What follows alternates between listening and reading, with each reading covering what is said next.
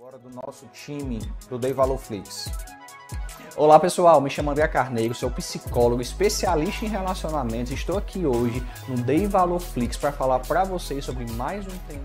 Eu sou Eduardo Cidrim e hoje eu quero falar com vocês sobre motivação. Motivação é uma energia que aciona. Sou Marina Studart, sou dentista e atuo na área da odontologia há 15 anos. E hoje eu vim conversar um pouquinho com vocês para te fazer uma pergunta. Todos muito bem-vindos ao Dei Valor Fix. Me chamo Gabriel Lustosa, sou economista e consultor. E hoje vamos falar sobre finanças. Especificamente vamos falar sobre pessoas físicas versus pessoas jurídicas. Esse tema acaba sendo muito Considera um cartão de crédito um vilão ou um aliado?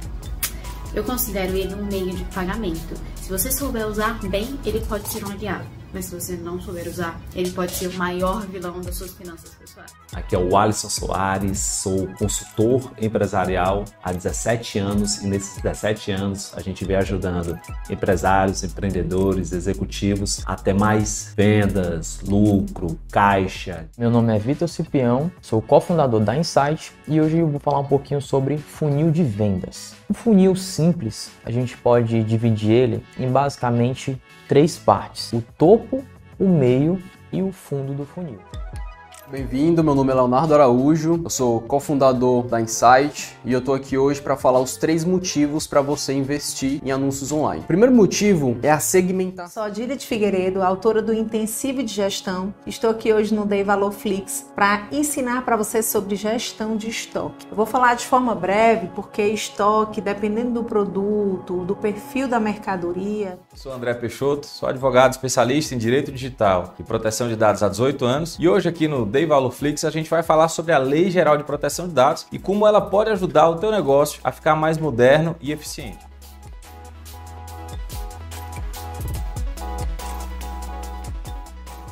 Venha conhecer esse mundo do Dei Valor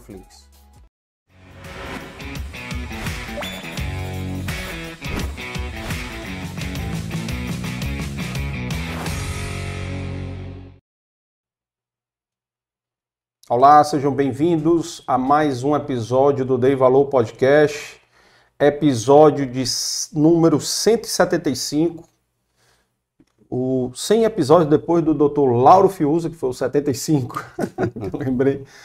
E já dando as boas-vindas para quem está chegando agora no Dei Valor, quem está conhecendo agora o Dei Valor, de se inscrever no canal, né, nos ajudar aí na relevância aí do algoritmo do YouTube. Então a gente precisa né, que vocês se inscrevam. Infelizmente, ainda 70% do pessoal que assiste não é inscrito, tá? Então se inscrevam, dê o like, compartilhe, tá? Deixe o comentário aí o que vocês acharam.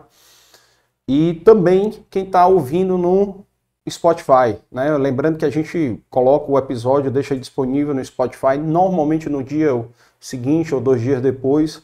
O, o episódio já fica disponível no Spotify para vocês também baixarem, ouvirem viajando, é, treinando, né? Então, é, quem viaja de carro, né? Aí otimiza aí, um abraço aí pro Tom Prado, que é um dos maiores ouvintes do Dei Valor, que sempre que tá pegando estrada, tá ouvindo um episódio do Dei Valor. Uhum. Então, um abraço para ele. E também segue a gente no Instagram, né? No Instagram a gente divulga a agenda toda sexta-feira, é, divulgada a agenda dos convidados da semana seguinte tá bom? Então, sexta-feira agora, nós vamos divulgar os dois episódios da semana que vem, que já vai ser um episódio especial, uma semana especial do Dia dos Pais, tá? Então, fiquem ligados aí que a gente vai ter um episódio especial Dia dos Pais na semana que vem, tá bom? E lembrando também, quem quiser ser patrocinador do Dei Valor, certo? Pode entrar em contato com a gente, né? A empresa que quiser ser parceira, patrocinadora do Dei Valor, entre em contato com a gente pelo direct do Instagram, que a gente vai ter um prazer aí de apresentar uma proposta aí para a gente levar essa parceria adiante aí, mais empresas, né, incentivando esse projeto aqui que tem feito um, um registro histórico aí da, dos empreendedores do, do, do, Ceará principalmente, mas de outros estados também que, que a gente tem a oportunidade, tá? E também, quem quiser ajudar o Dei Valor, tem um Pix aí na descrição do vídeo, também será muito bem-vindo.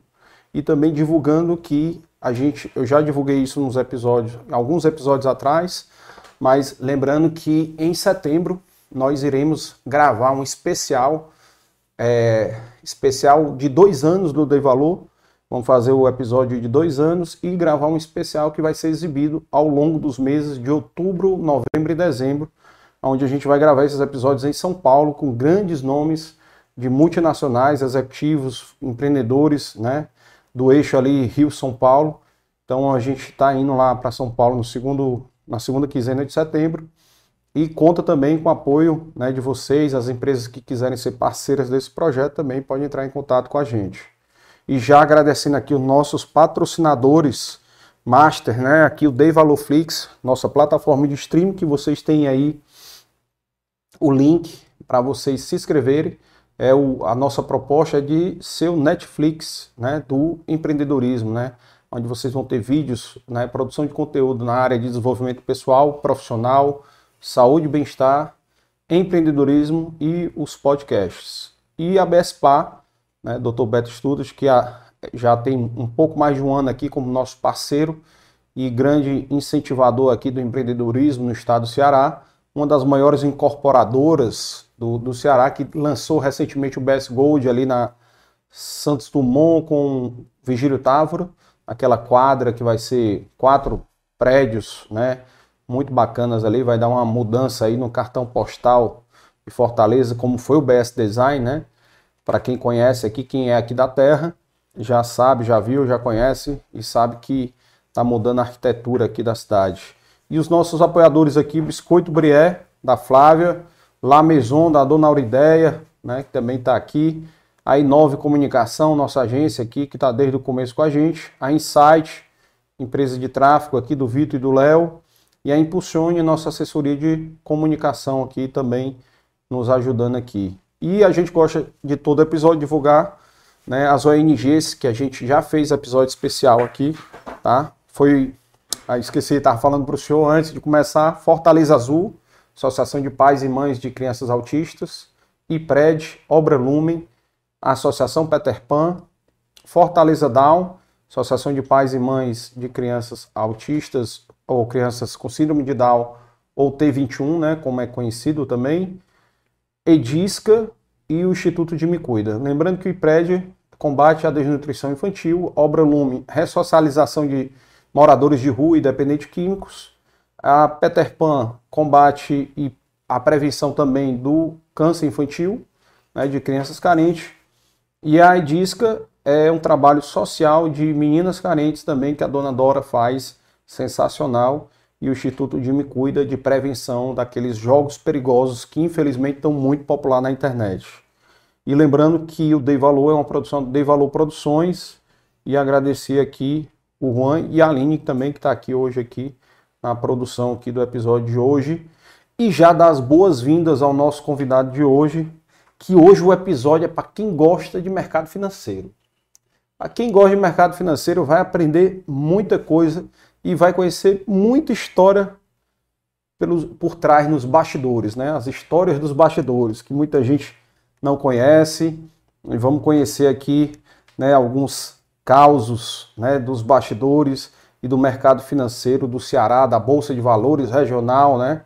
Que hoje em dia, antigamente, obviamente nosso convidado vai entrar nesse assunto, mas eu acho que quase todos os estados tinham, né? Sim. Muitos tinham. E hoje em dia é tudo centralizado, né? Hoje é tudo online, né? Então a, a, tecnologia aí, tudo tem seu lado bom e seu lado ruim, né? Então tem os lados também positivos. E eu queria, dar, queria dar as boas-vindas e apresentar aqui o Dr. Raimundo Padilha, seja muito bem-vindo. Muito obrigado. E espero que a gente possa aí contar aí um pouquinho dessas histórias aqui que realmente e, e legal que o episódio de hoje vai ter conexões com outros episódios que já tivemos aqui, Sim. né, de outros convidados, né? Uhum, com certeza. Com as histórias aí, afinal a economia toda se encontra, né? Mercados de capitais, muitos muitos empresários precisaram, né, de debentures, né, e, e é, captar recursos para investimentos industriais que a gente já recebeu aqui muitos, né? Então contar um pouquinho dessas histórias aqui dessas empresas.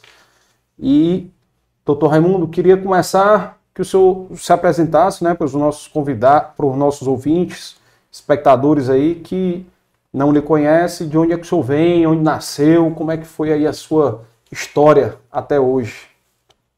Olha, Carlos, é uma satisfação muito grande ter recebido o seu convite e estou aqui para trocarmos ideia, agradecer também a equipe de apoio, né?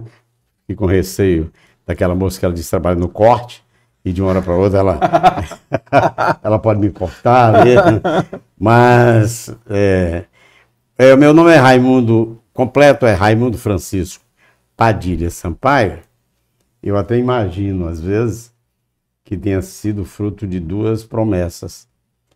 Porque, como eu tive um irmão antes de mim, que passou poucas horas, teve uma vida muito curta, mas eu suponho que dois tios meus, um chamado Raimundo e outro chamado Francisco, fizeram promessas. Uhum. E a minha mãe, muito religiosa, né? Uhum. Então, quando eu nasci, ou quando eu estava para nascer, ela prometeu cumprir, cumprir as promessas.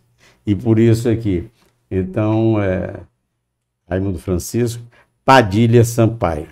E é curioso, porque quando é, se é conhecido seja no colégio, seja no, entre os amigos, parentes. O último sobrenome é o que o mais. Né, no é exército. o que fixa mais. É o né? fixa mais. No, no, quando eu fiz o CPOR, uhum. eu, o CPOR me chamava de Sampaio. Né? Uhum. E às vezes dizia Sampaio, e eu procurava o Sampaio, atrás de saber se o Sampaio aparecia, e era eu. né? Porque mas o meu nome, por ser longo, quando o professor na escola chamava Raimundo Francisco Padilha, ele já estava cansado. Parava e o Sampaio, parava, ou então, como o Sampaio é, é anasalado, ah. então já não ouviam quase e parava no Padilha. E ficou como Padilha. Ah. Muito bom. Mas eu, meu nome é Raimundo Francisco Padilha Sampaio, eu tenho 87 anos que eu 87 alguns metros, porque eu fiz há quatro dias atrás. 87 ah, anos, parabéns, né? Parabéns. Então, não, não estou ainda em quilômetros depois dos 87. Mas o senhor já ganhou o troféu de mais experiente do Dei Valor, viu? é, pelo menos o, o, o mais Passou com mais idade. Passei o Luiz Marques. É, é, bom, então o que acontece? Eu nasci em Fortaleza, é, sou filho de um casal também de Fortaleza, onde eu tive duas irmãs, porque uma já não está entre nós. Qual é o nome dos seus irmãos? A, uma é Franci Vasconcelos Sampaio, ah, e, e a outra foi cantora da Ceará Rádio Clube. É um fato muito curioso, porque ela cantava no programa Clube Papai Noel. Havia um programa de calouros hum. na Ceará Rádio Clube. A Ceará Rádio Clube, como você sabe, foi a primeira estação de rádio daqui. Né? E tudo era a PR9. E se você achasse ruim e telefonasse reclamando, diziam, pois então mude de estação. você, você não tinha como mudar porque não tinha outra, né? Tem concorrente. A né? Rádio Iracema veio, de, veio depois de, de, algum tempo. Mas a minha irmã, ela ganhou tanto no programa de calouros ah. que um dia o diretor-geral dos Diários Associados aqui, Paulo Cabral de Araújo, disse, olha, disse para o meu pai, ela não, não pode ser mais aceita como calouro porque está afastando os concorrentes a solução que nós encontramos foi contratá-la para ser cantora. Então, ela, com 9 anos de idade, foi contratada para cantar na Ceará Rádio Clube, na PR9. Com 9 é, anos. Com 9 anos. Ela, essa não é a Franci, não. Essa é a Fátima. Fátima. Fátima Sampaio. É, mas, bom, então eu sou o mais velho dos três irmãos que viveram até agora, porque a minha irmã morreu há dois anos, mas é, meu pai trabalhou numa empresa grande aqui de exportação, era a firma Costa Lima Mirtil.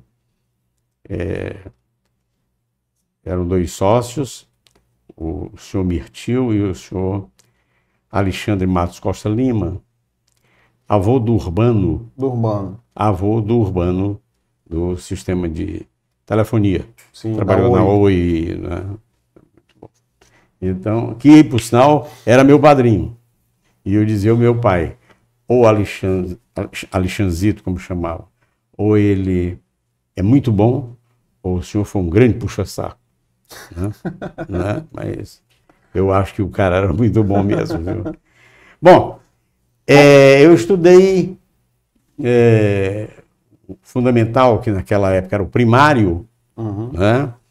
no Farias Brito, e depois estudei no 7 de setembro, onde concluí todo o fundamental, todo o primário lá, no início da década de 50, eu sou de 36, né? E eu me transferi para o Colégio São João, que era dirigido pelo Braveza, na Aldeota, na Avenida Santos Dumont, e mas passei pouco tempo, porque resolvi estudar para concurso de banco e me transferi para estudar à noite no Colégio Lourenço Filho, que era na Floriano Peixoto, Uhum. ali onde é, tem um edifício da Justiça, onde foi o Banco Nordeste, Sim, a né? Justiça Federal ali, Justiça né? Federal. Então, Frequentei muito aquele prédio. foi, né? Minha mãe era bancária do Banco Nordeste. Sim, eu, eu era do Banco Nordeste. Miriam, Miriam Holanda. É, eu, eu de- devo ter sido. Não, não digo minha contemporânea, porque eu entrei no banco. Eu fiz concurso do Banco do Nordeste em 1955. Foi o segundo concurso. Ela foi no começo da década de 70. É, eu já havia saído. Ah. Eu pedi admissão do banco em 1963, Ah, tá certo? E depois de ter passado dois anos licenciados, porque eu terminei a faculdade. Onde é que senhor fez? Eu fiz faculdade de Ciências Econômicas e resolvi fazer um curso de pós-graduação que foi promovido aqui no Ceará pelo Banco do Nordeste, Universidade Federal, Confederação Nacional da Indústria deu patrocínio e a CAPES. E uma carga horária muito longa, em regime de tempo integral, 720 horas de aula, e eu fiz esse curso de pós-graduação. E nessa ocasião, eu sonhava continuar no Banco Nordeste, eu era do Banco Nordeste concursado, mas eu sonhava voltar para o Banco Nordeste, mas a regra do jogo havia mudado. O presidente tinha sido Raul Barbosa e ele havia é, prometido, acertado que os, os melhores classificados seriam aproveitados no banco.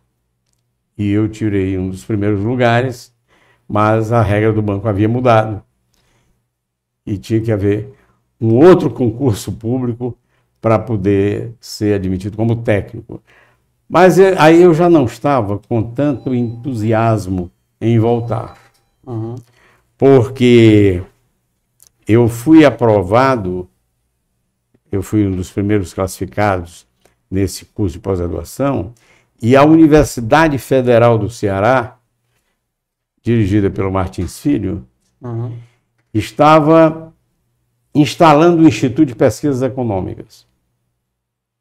E ele aproveitou os melhores classificados.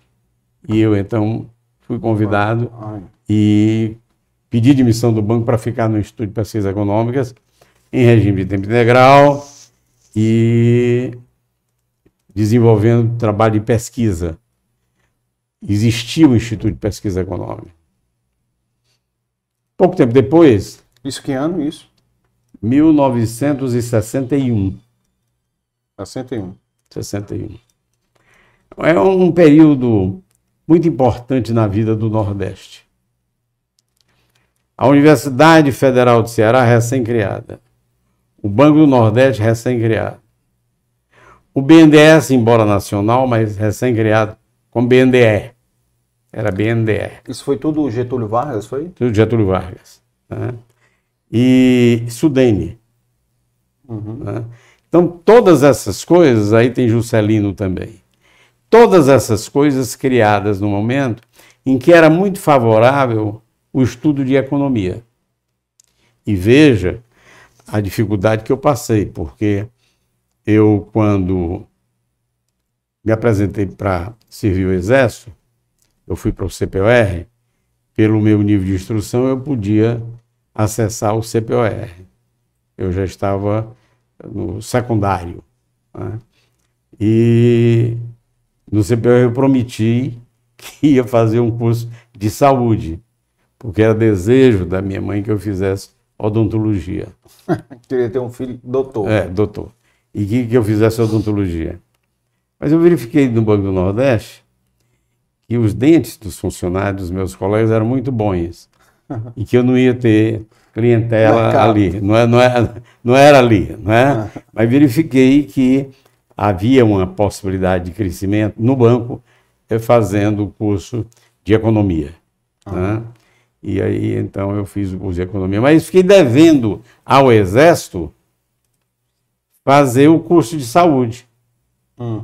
E, naturalmente, o Exército queria que eu atualizasse sempre o meu endereço e comparecesse, até que, numa ocasião, eu demonstrei para eles e eles me deram um certificado.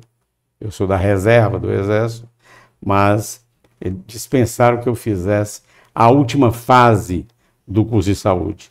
Uhum. Muito bom. Me tira então, só uma dúvida. Economia o senhor fez na UFC? Fiz na UFC. Qual foi o ano da criação do curso de economia? O senhor lembra? Não. Não, a, a, a, a o, curso é muito antigo, porque ele é particular. É, o curso foi criado numa resultante de entusiasmo de professores da Fênix Cacheral, do curso de contabilidade, e da Faculdade de Direito. E um dos professores eméritos e um dos mais entusiastas era Jacide Menezes, que era um nome nacional na área de economia, né? tinha profundo conhecimento de filosofia também, era um nome nacional. E ele foi um dos fundadores da faculdade, mas em caráter particular. Depois ela foi estadualizada e, na sequência, federalizada.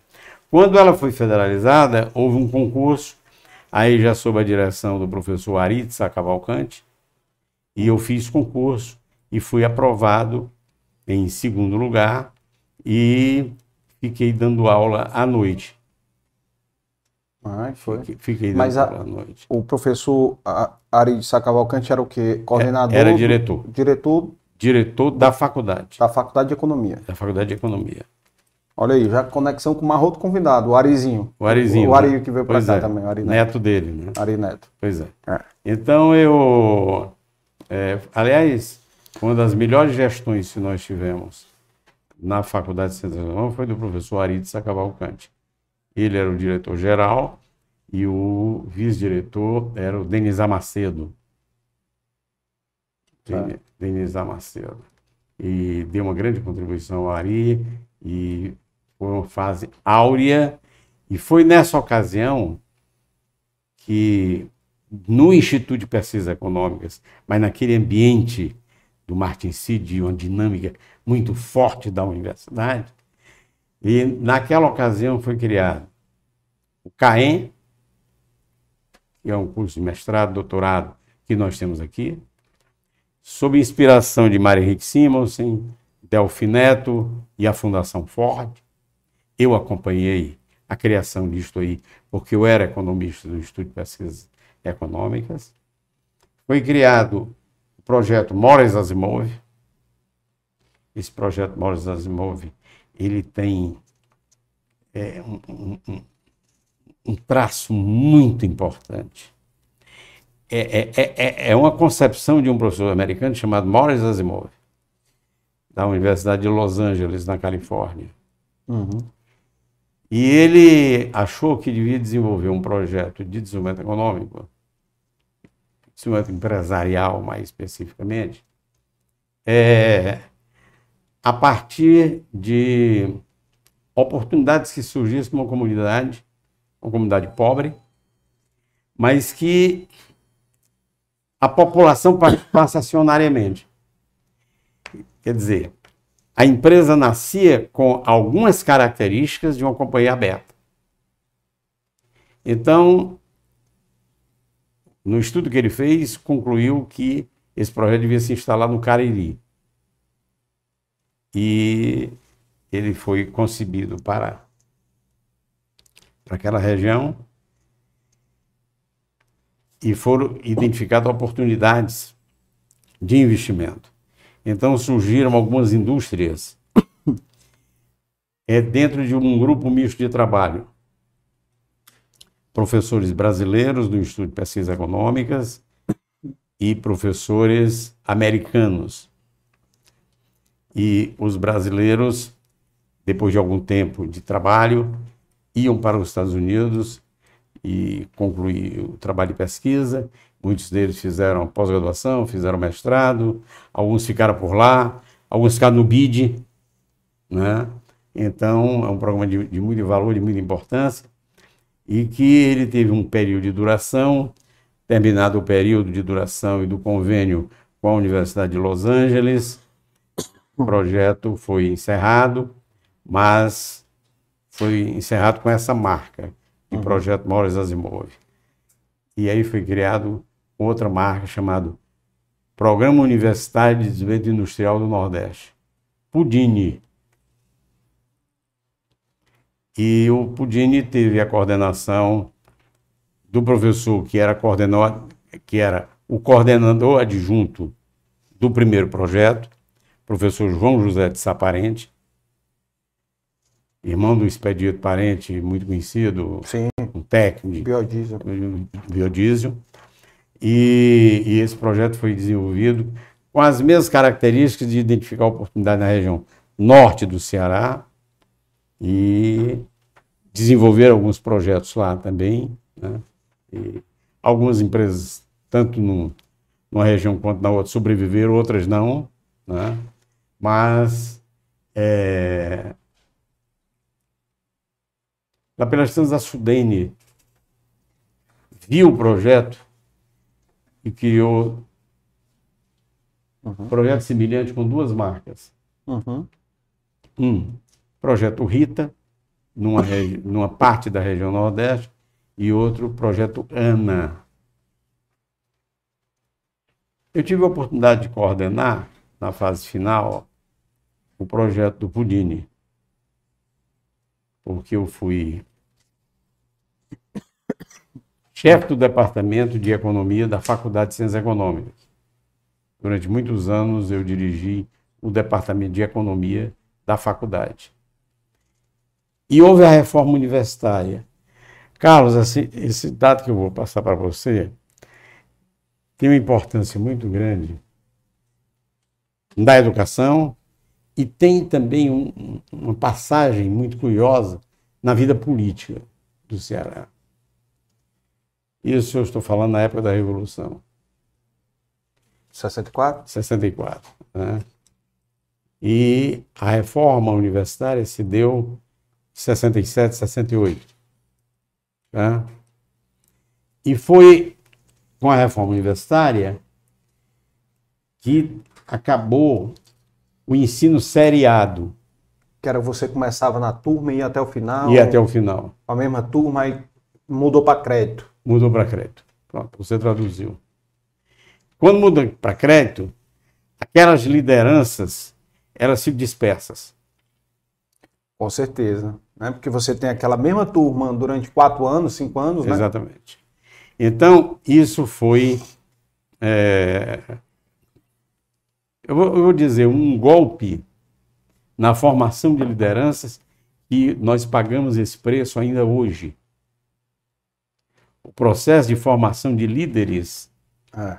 para a política, principalmente, uhum. era de uma forma, passou a ser de outra, e eu acho que nós pagamos ainda hoje o preço da mudança.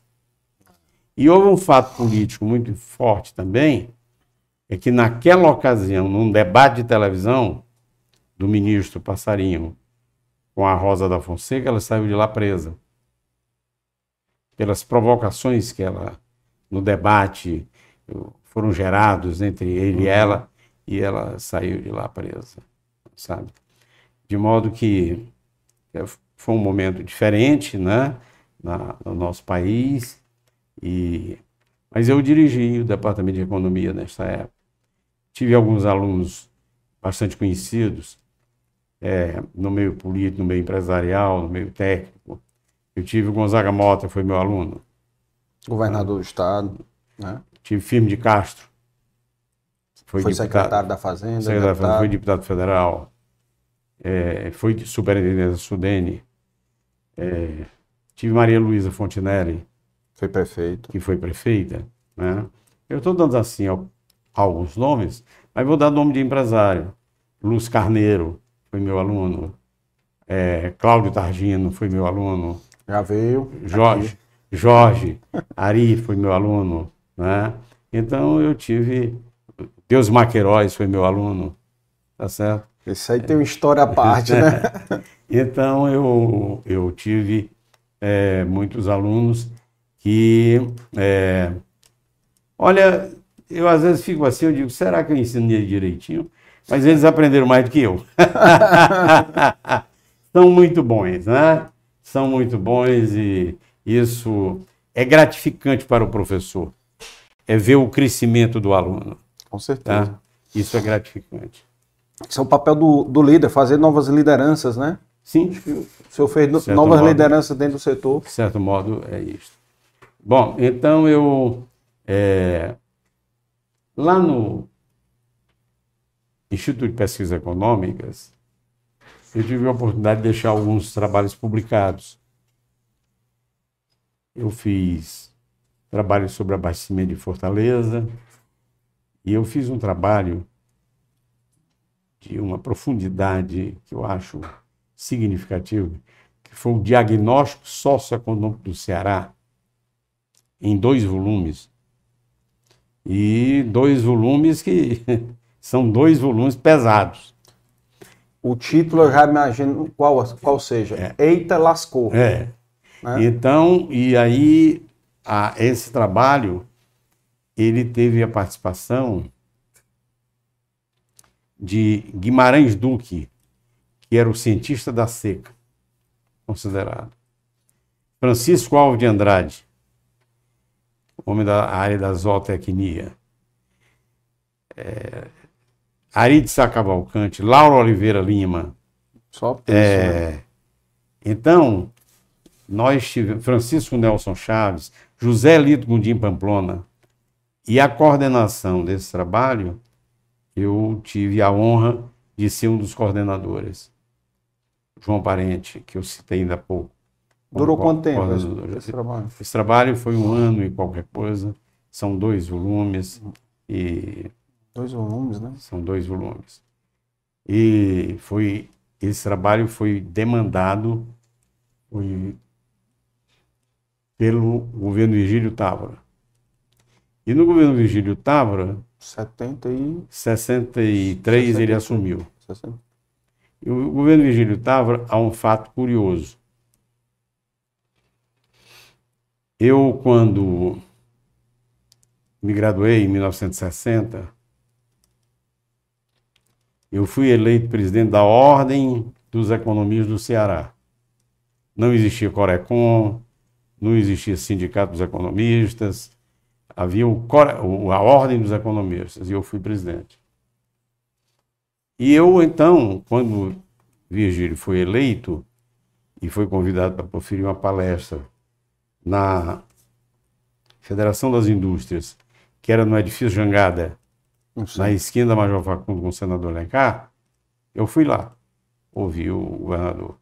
Ele não havia tomado posse ainda, Governador eleito só, né? governador eleito.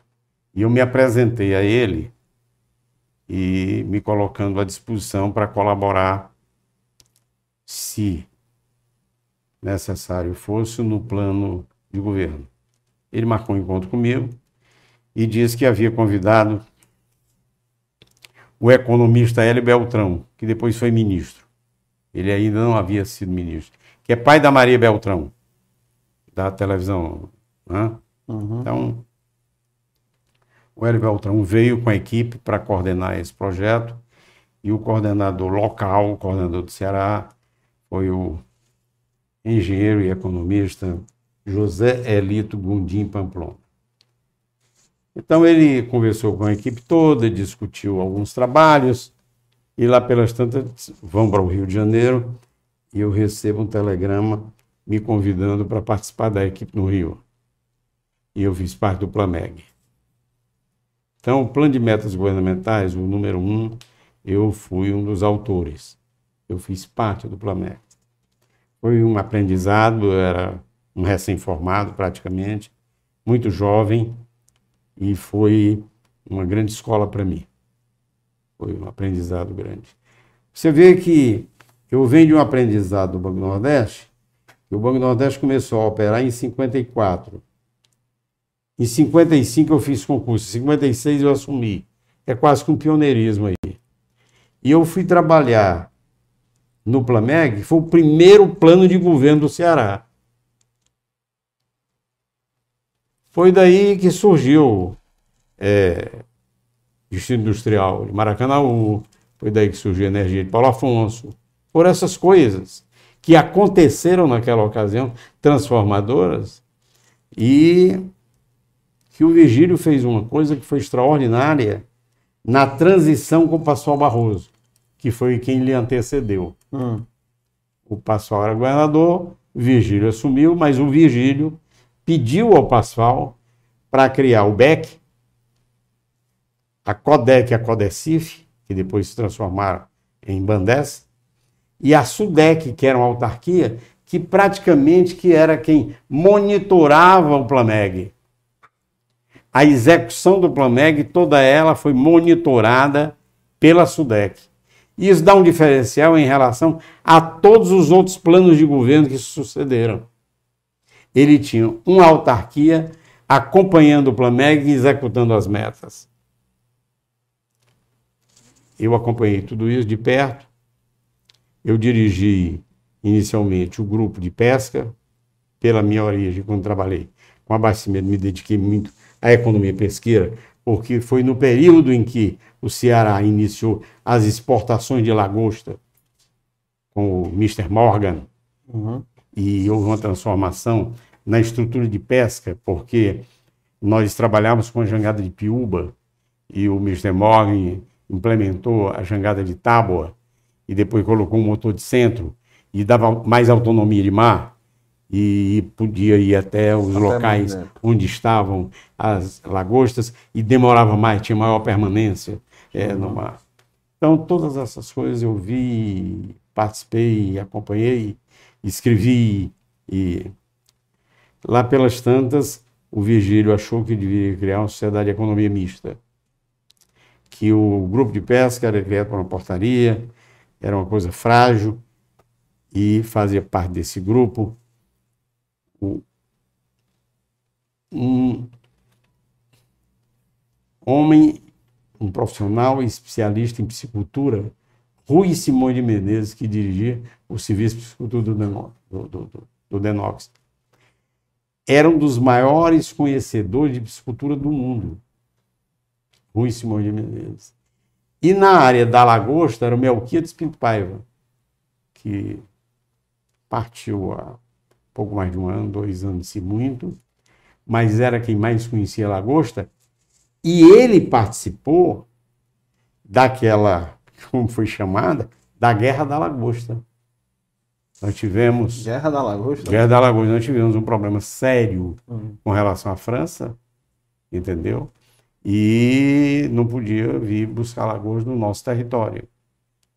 E então o Virgílio peitou o Ministério de Relações Exteriores, colocou o Melquiades lá dentro da reunião e o Melquiades foi decisivo para que é, se estabelecesse as 200 milhas, que nós temos essa territorial, territorial, territorial essa divisão de território. De território é. Oceânico. Oceânico, né? território oceânico. 200, 200 Isso, milhas. São 200 dentro, milhas. É que, foi, que foi discutido nesta, nesta reunião e que o Melquias foi decisivo para isso aí e eu dirigi o grupo de pesca. E o que foi? As empresas francesas estavam vindo no capturar mar... lagosta aqui. Aqui no Ceará, é, é. na costa. Então, é, essas coisas todas eu vi, eu vivi, tá certo? Então, ninguém lhe contou, né? Não, não, não ninguém me contou. Eu estou contando. aí para quem está é, ouvindo aí é, depois. É. Né? Então, o que ocorre?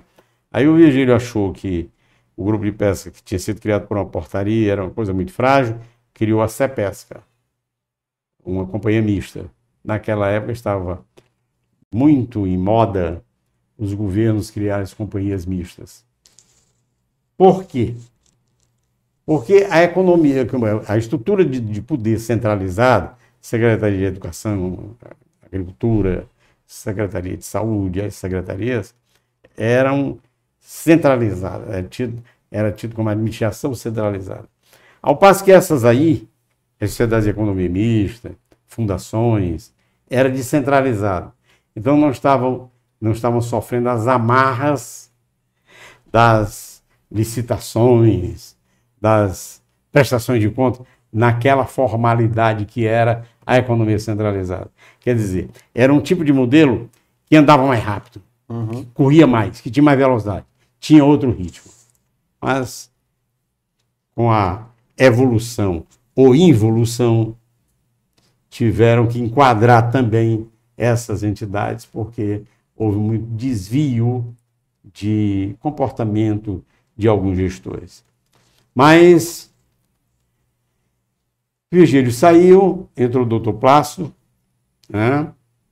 Castelo, e naturalmente eu tive que ceder lugar para uma outra pessoa, e eu, que me considerava um especialista em pesca, fui substituído por um candidato a deputado não eleito coisas que É um critério, não é? Até hoje. é um critério é. que permanece até hoje na política. Né? É. Então eu saí e fui convidado para trabalhar no que era chamado aqui Grupo Crédimos.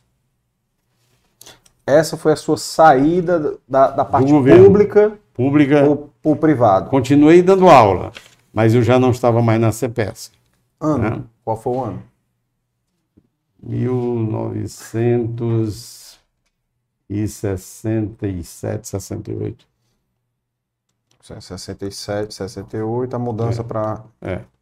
Grupo Crédito. Fui trabalhar no escritório de planejamento, que esse grupo era dirigido por Elano de Paula, irmão do Chico Anísio, pelo Valdeari, que ainda está entre nós, grande empresário, homem de vanguarda, extraordinário, Valder.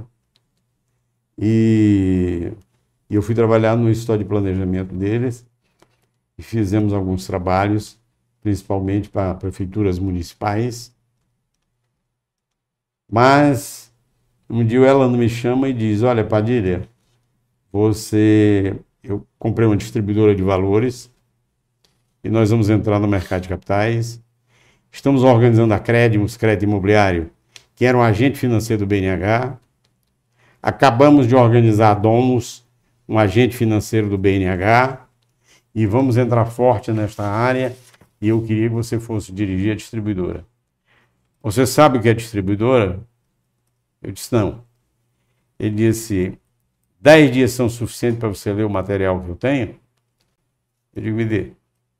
Aí, com uma semana, eu cheguei para ele e disse, pronto, eu já entendi e dá para começar o negócio. E assumi a, distribuidora de valores, coisa muito curiosa, na chamada Galeria Créditos. Antigamente a estrutura financeira era fechada. O gerente do banco normalmente era um senhor gordo, mais gordo que eu, e que já idoso, e que quase sempre fumava charuto, né? e estava num gabinete fechado. Hum. O Elano montou a Crédimos, era uma galeria aberta.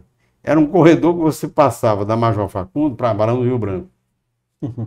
Aonde é uma loja hoje, salvo engano, é da Serrolim. Sapatos, coisas dessa natureza. Em frente à porta lateral do Savaná. Então, eu dirigi essa loja, e aí era uma quebra de paradigma, porque você ia aplicar o seu dinheiro e você estava sendo visto por todo mundo. Todo mundo ligando se você estava lá, sentado, né?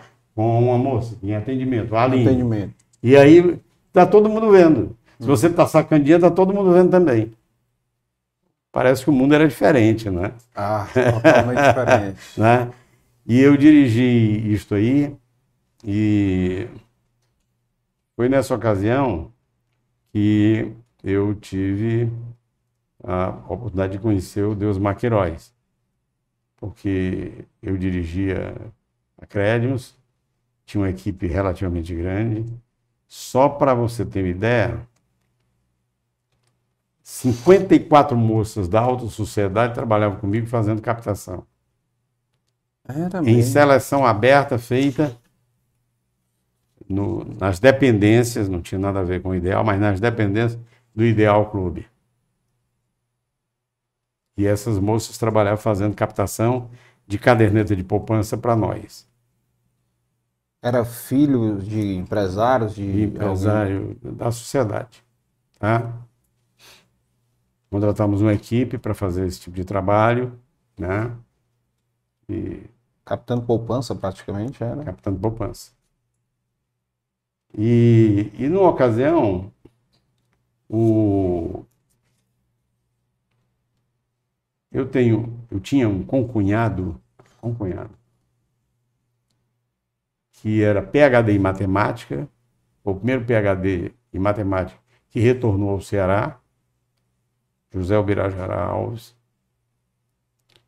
E ele é irmão da esposa do Deusimar, da sério. E ele dirigiu o CNPq, com sede em Brasília.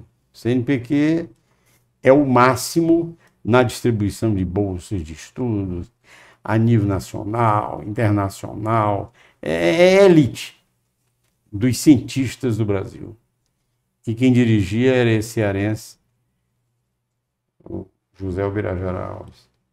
E ele me telefonou uma ocasião dizendo que o Deus Maia ia casar com a irmã dele e que eu precisava arranjar um emprego para o Deus Mar. Eu me lembro dessa história. E aí, e o que, que ele sabe fazer? Né?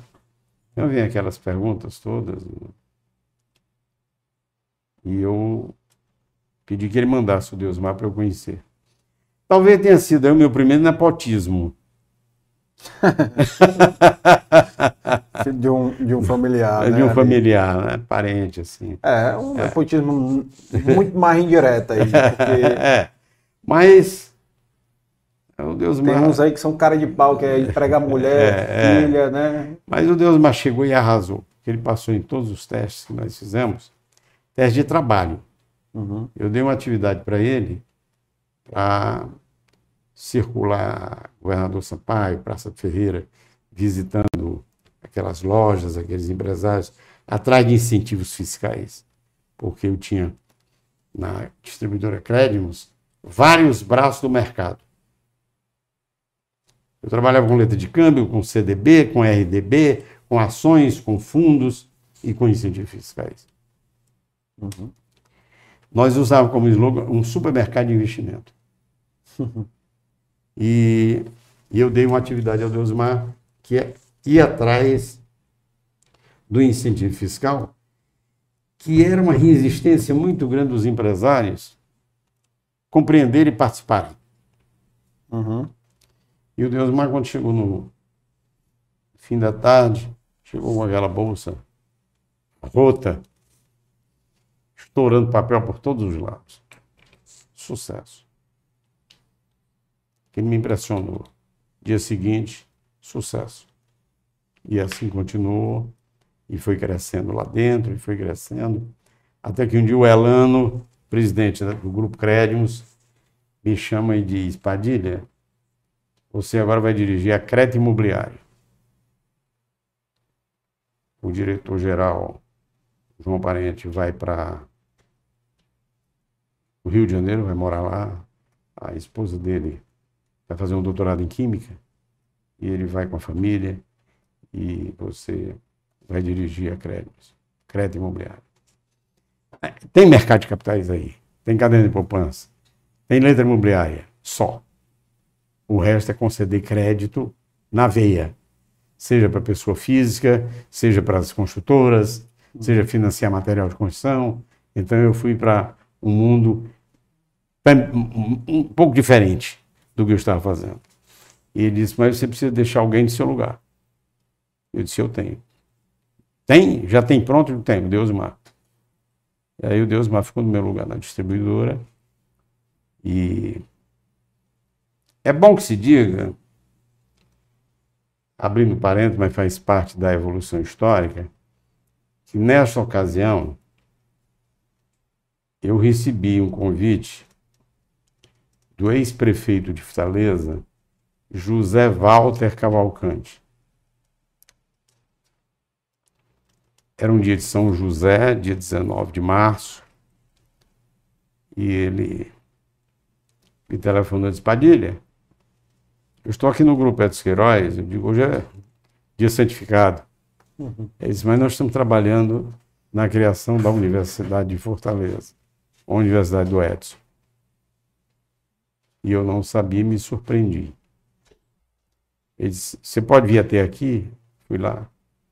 Aí ele me pediu umas tantas coisas para eu fazer na área de economia, contabilidade e administração. E quando o Zé Walter começou a conversar comigo, eu verifiquei que pelo fato de ele ser professor da Federal, mas ter se afastado para prefeito, para ser prefeito de Fortaleza, ele perdeu aquele instante da reforma universitária que eu falei anteriormente. Que ele foi prefeito em 67, 68, por ali. É. Mas eu estava lá, dirigindo o departamento de economia. Participou. ali. Participei da, quer dizer, acompanhei a reforma. tá? E aí eu digo, espera aí, Zé Val, tem umas coisas aqui que estão diferentes. Isso já não existe mais, isso já não existe mais. Catedrático já não existe mais. Ele chamou o Edson. Edson veio lá e disse, Padilha, conta a história. Eu contei. E o Edson disse, bom, agora nós temos que receber o projeto que compramos, que está sendo feito nesta linha antiga. Uhum. Vamos pagar, agradecer, rasgar e jogar no lixo. Agora você tem que trazer o projeto certo. E bom, é um desafio que eu não sei resolver. Fazer o projeto todo da universidade eu não sei. Projeto pedagógico. Todo. Mas eu tenho quem faça. Nesta ocasião, o cunhado Deusmar já estava em Fortaleza.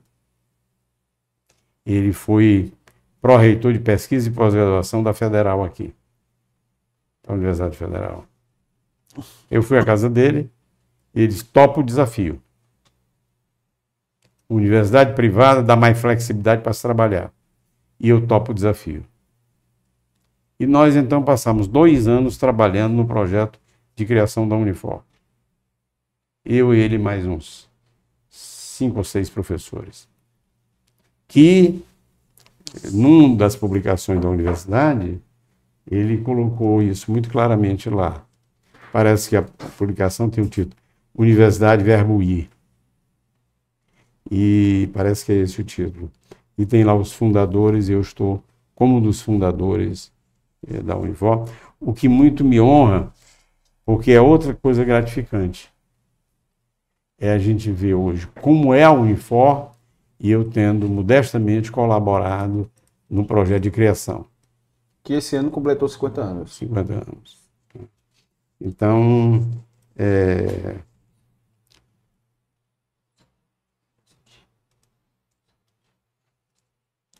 Foi o curso de economia que começou economia, administração e contábeis, não foi? Não, começou, começaram vários cursos. Não, mas, mas eu na- fiquei, eu fiquei responsável para estruturar esses três. Uhum. Estruturei os três. O Zé Walter renunciou, desistiu, ele era o reitor convidado e não ficou. E quem assumiu foi o Antero Coelho Neto.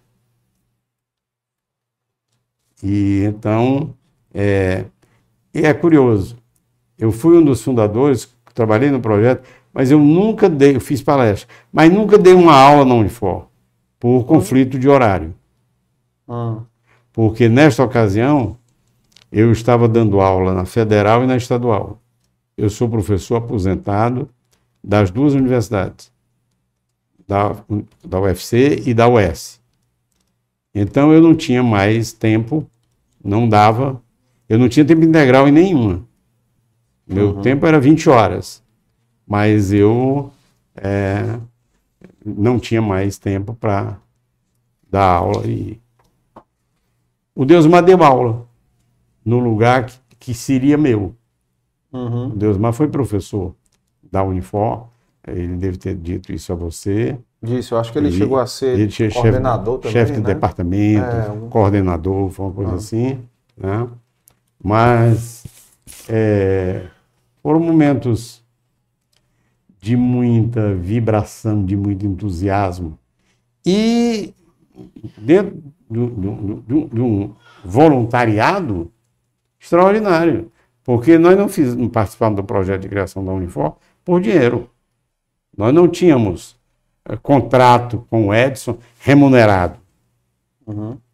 Nem ele está nos devendo nada. Porque nós quisemos colaborar com um projeto de inovação. Eu acho a Unifor um dos maiores projetos do Ceará. Porque aqui na nossa aldeia, na nossa praia, não se tinha conhecimento de um empresário com arroz de criar uma universidade. Como eu acho hoje, Carlos, um dos maiores projetos do Ceará, que se sobrepõe a muitos projetos comerciais, industriais, agrícolas, é o ITA vir para cá. Sim. Entendeu? Eu acho isso revolucionário, transformador e que não tem impacto direto no PIB, no número, não tem impacto direto e imediato, mas isso vai repercutir no PIB, No médio e longo no prazo. médio e longo prazo. Entendeu? Isso vai ser uma verdadeira revolução na área da ciência e tecnologia. Então, é, bom, Eu sou um, um egresso da Unifor. é, não é? Pois Então, olha aí, né? ali realmente, né? é você pensar aquilo ali, um, naquele tamanho, É, na exatamente. década de 70, no É, começo da década de é, 70, é. né? Então eu acompanhei todas essas coisas e eu estou contando agora, eu estava contando que estava na Crédimos, dirigindo a Crédito Imobiliário. Uhum. E o Elano Valder aí, e o Bernardo Bichucha e todos esses que foram donos da Crédimos, venderam a Crédimos. E venderam a distribuidora Crédimos. E se esqueceram de vender o título de uma corretora de valores. E eu comprei. Então, é, eu me tornei corretor de valores. Ser corretor de valores significa ter um título da Bolsa de Valores. Eu, por procuração, representava o grupo, mas eu não tinha titularidade. E eles tinham a obrigação de vender?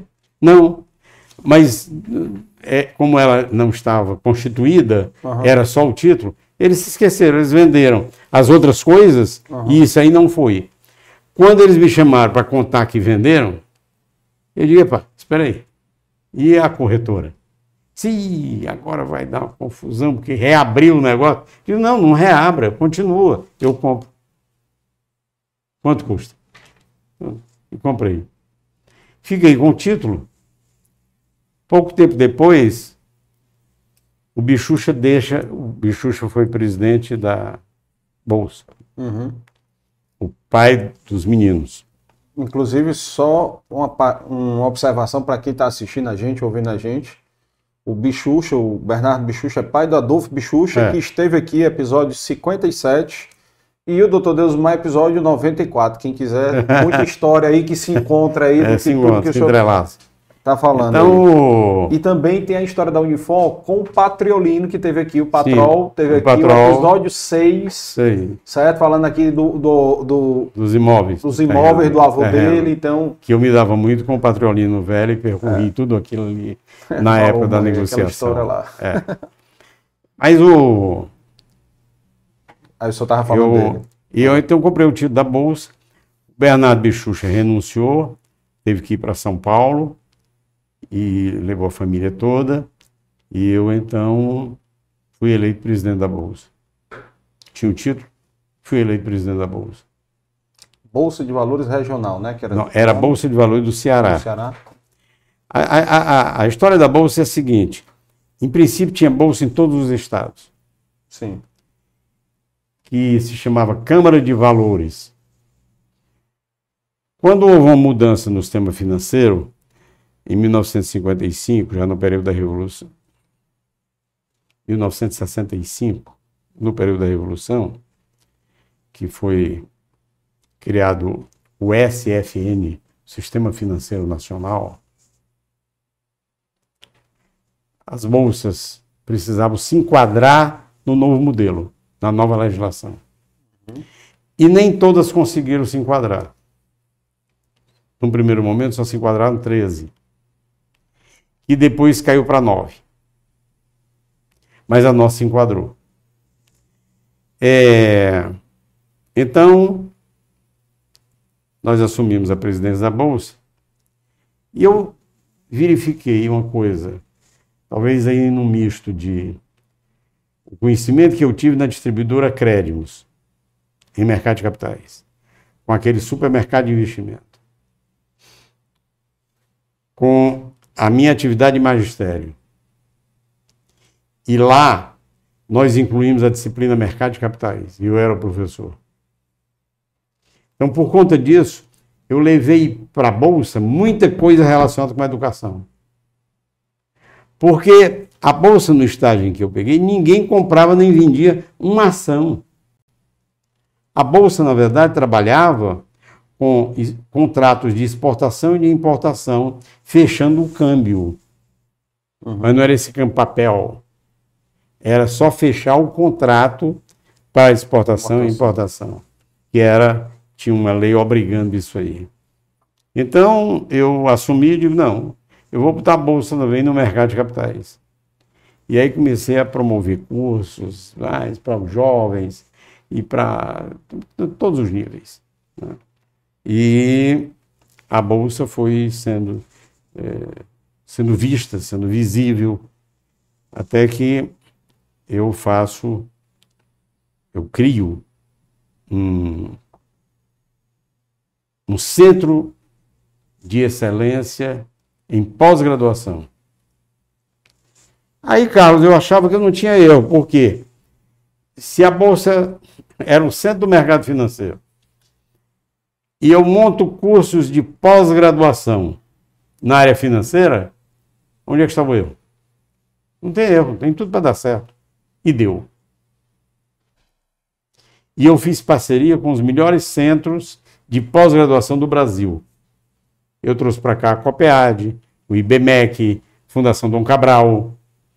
Eu trouxe é, é, essa inteligência para cá, em parceria, e ministrando curso e pós-graduação aqui. Foi uma história de sucesso. E aí veio a expansão da área de jurisdição da Bolsa. A Bolsa que era do Ceará, a CVM. A CVM é o Banco Central das Bolsas. O Banco Central diretamente tem nada a ver com Bolsa. É a CVM. A CVM diz, bom, a Bolsa do Rio Grande do Norte não pode mais existir, é muito pequena, não tem recursos, não sei o que, essa coisa toda. Então, nós fizemos uma fusão com a Bolsa do Rio Grande do Norte. E aí viramos Bolsa de Valor de Ceará, Rio Grande do Norte. Poucos meses depois, mas muito poucos mesmo, a CVM me chama lá e diz: Você quer ir até o Amazonas? Eu digo: Topo. Porque o Banco Central, numa ocasião, quis criar uma bolsa de câmbio Uhum. e a CVM, que agora é- é a mãe das bolsas, não aceita. Mas se você for para lá, a gente aceita. Porque cria um ambiente de mercado. E eu aceitei o desafio. Por que, que eu aceitei o desafio? A maior bolsa do Brasil era do Rio de Janeiro, não era de São Paulo. São Paulo estava perto, mas era, era a segunda. Por que eu aceitei o desafio? Porque nós entendíamos apenas tudo de incentivos fiscais. E já tinha a Zona Franca. Aquilo que o Deusimar, que eu botei o Deusimar para fazer, Uhum. nós entendíamos apenas tudo de incentivos fiscais do FINOR. Sim. E aí pegamos o FINAM. Você está vendo aí a estratégia? Uma coisa puxando a outra. Nós tínhamos o domínio do FINOR. Quando ela nos ofereceu o Amazonas, eu veio no pacote, né? O Finan. Eu digo, pô, pá, então é aqui. Então, quem mais fez leilões de papéis incentivados foi a nossa bolsa. E houve um fato curioso, que eu fiz alguns cursos de mercado de capitais no Brasil, mas eu fiz um curso em Nova York. Parte na Bolsa de Nova York, parte na Universidade de Nova York. E eu, quando fui apresentado na Bolsa de Nova York, e me apresentaram ao CEO que nos mostrando como era a bolsa, fazendo palestra, eu me apresentaram e disseram, Padilha é presidente da Bolsa de Valores, eu disse, da, maior Bolsa de Valores do mundo. Ficou todo mundo, eu disse, em extensão territorial. Por quê? Do Rio Grande do Norte ao Amazonas, eu era maior do que a Bolsa de Nova York. Em extensão territorial, mas eu precisava dizer isso. Isso ficou no anedotário viu, do mercado. Então, nós tocamos essa bolsa, eu achava que ia sobreviver duas bolsas no Brasil. Isso eu disse à CVM, isso eu disse em palestras que eu fiz. Eu fui vice-presidente da Comissão Nacional das Bolsas de Valores. Durante muitos anos eu, eu fui vice-presidente. E eu, eu dizia, duas bolsas vão, na verdade, sobreviver. A Bovespa, que vai ultrapassar a Bolsa do Rio, está aí, e a Bolsa de Valores Regional, com os incentivos fiscais. Porque nós vamos dar visibilidade a esses papéis incentivados. Isso é uma coisa extraordinária para as empresas do Nordeste.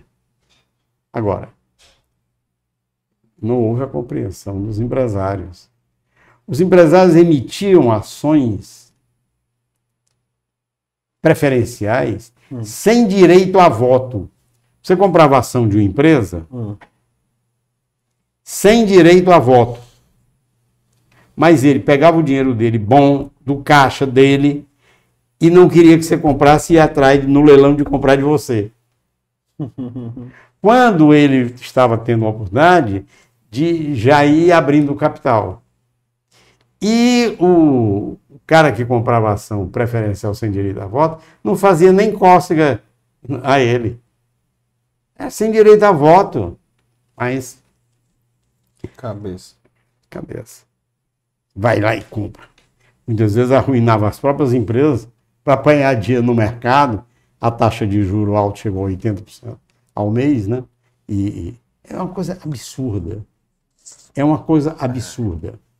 Então, o Carlos, eu passei por todas essas fases do ponto de vista profissional e fizemos um acordo.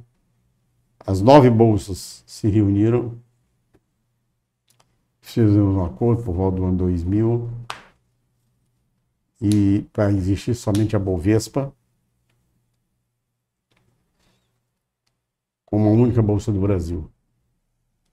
Ela não comprou as bolsas. Ela diz: façam a dissolução Hum. e eu deixo lá no local um escritório representando a Bolsa de São Paulo. E nós podemos comprar o prédio. E aí nós vendemos o nosso prédio ali na Dom Manuel, vendemos a Bovespa. Tá? Feita a avaliação direitinho, etc. Pagaram. E com a dissolução, todo o nosso caixa, e era um caixa, modéstia à parte, gordo, o dinheiro teve que ser distribuído entre os corretores de valores, que eram os donos da bolsa. Eles ficaram felizes, né? Me deram beijinhos na testa. E, e eles pediram que eu ficasse dando um assessoramento a eles. Uhum. Me contrataram e eu fiquei. Lá pelas tantas, telefonaram e disseram: olha, nós vamos fechar o história no Ceará. Onde tem história?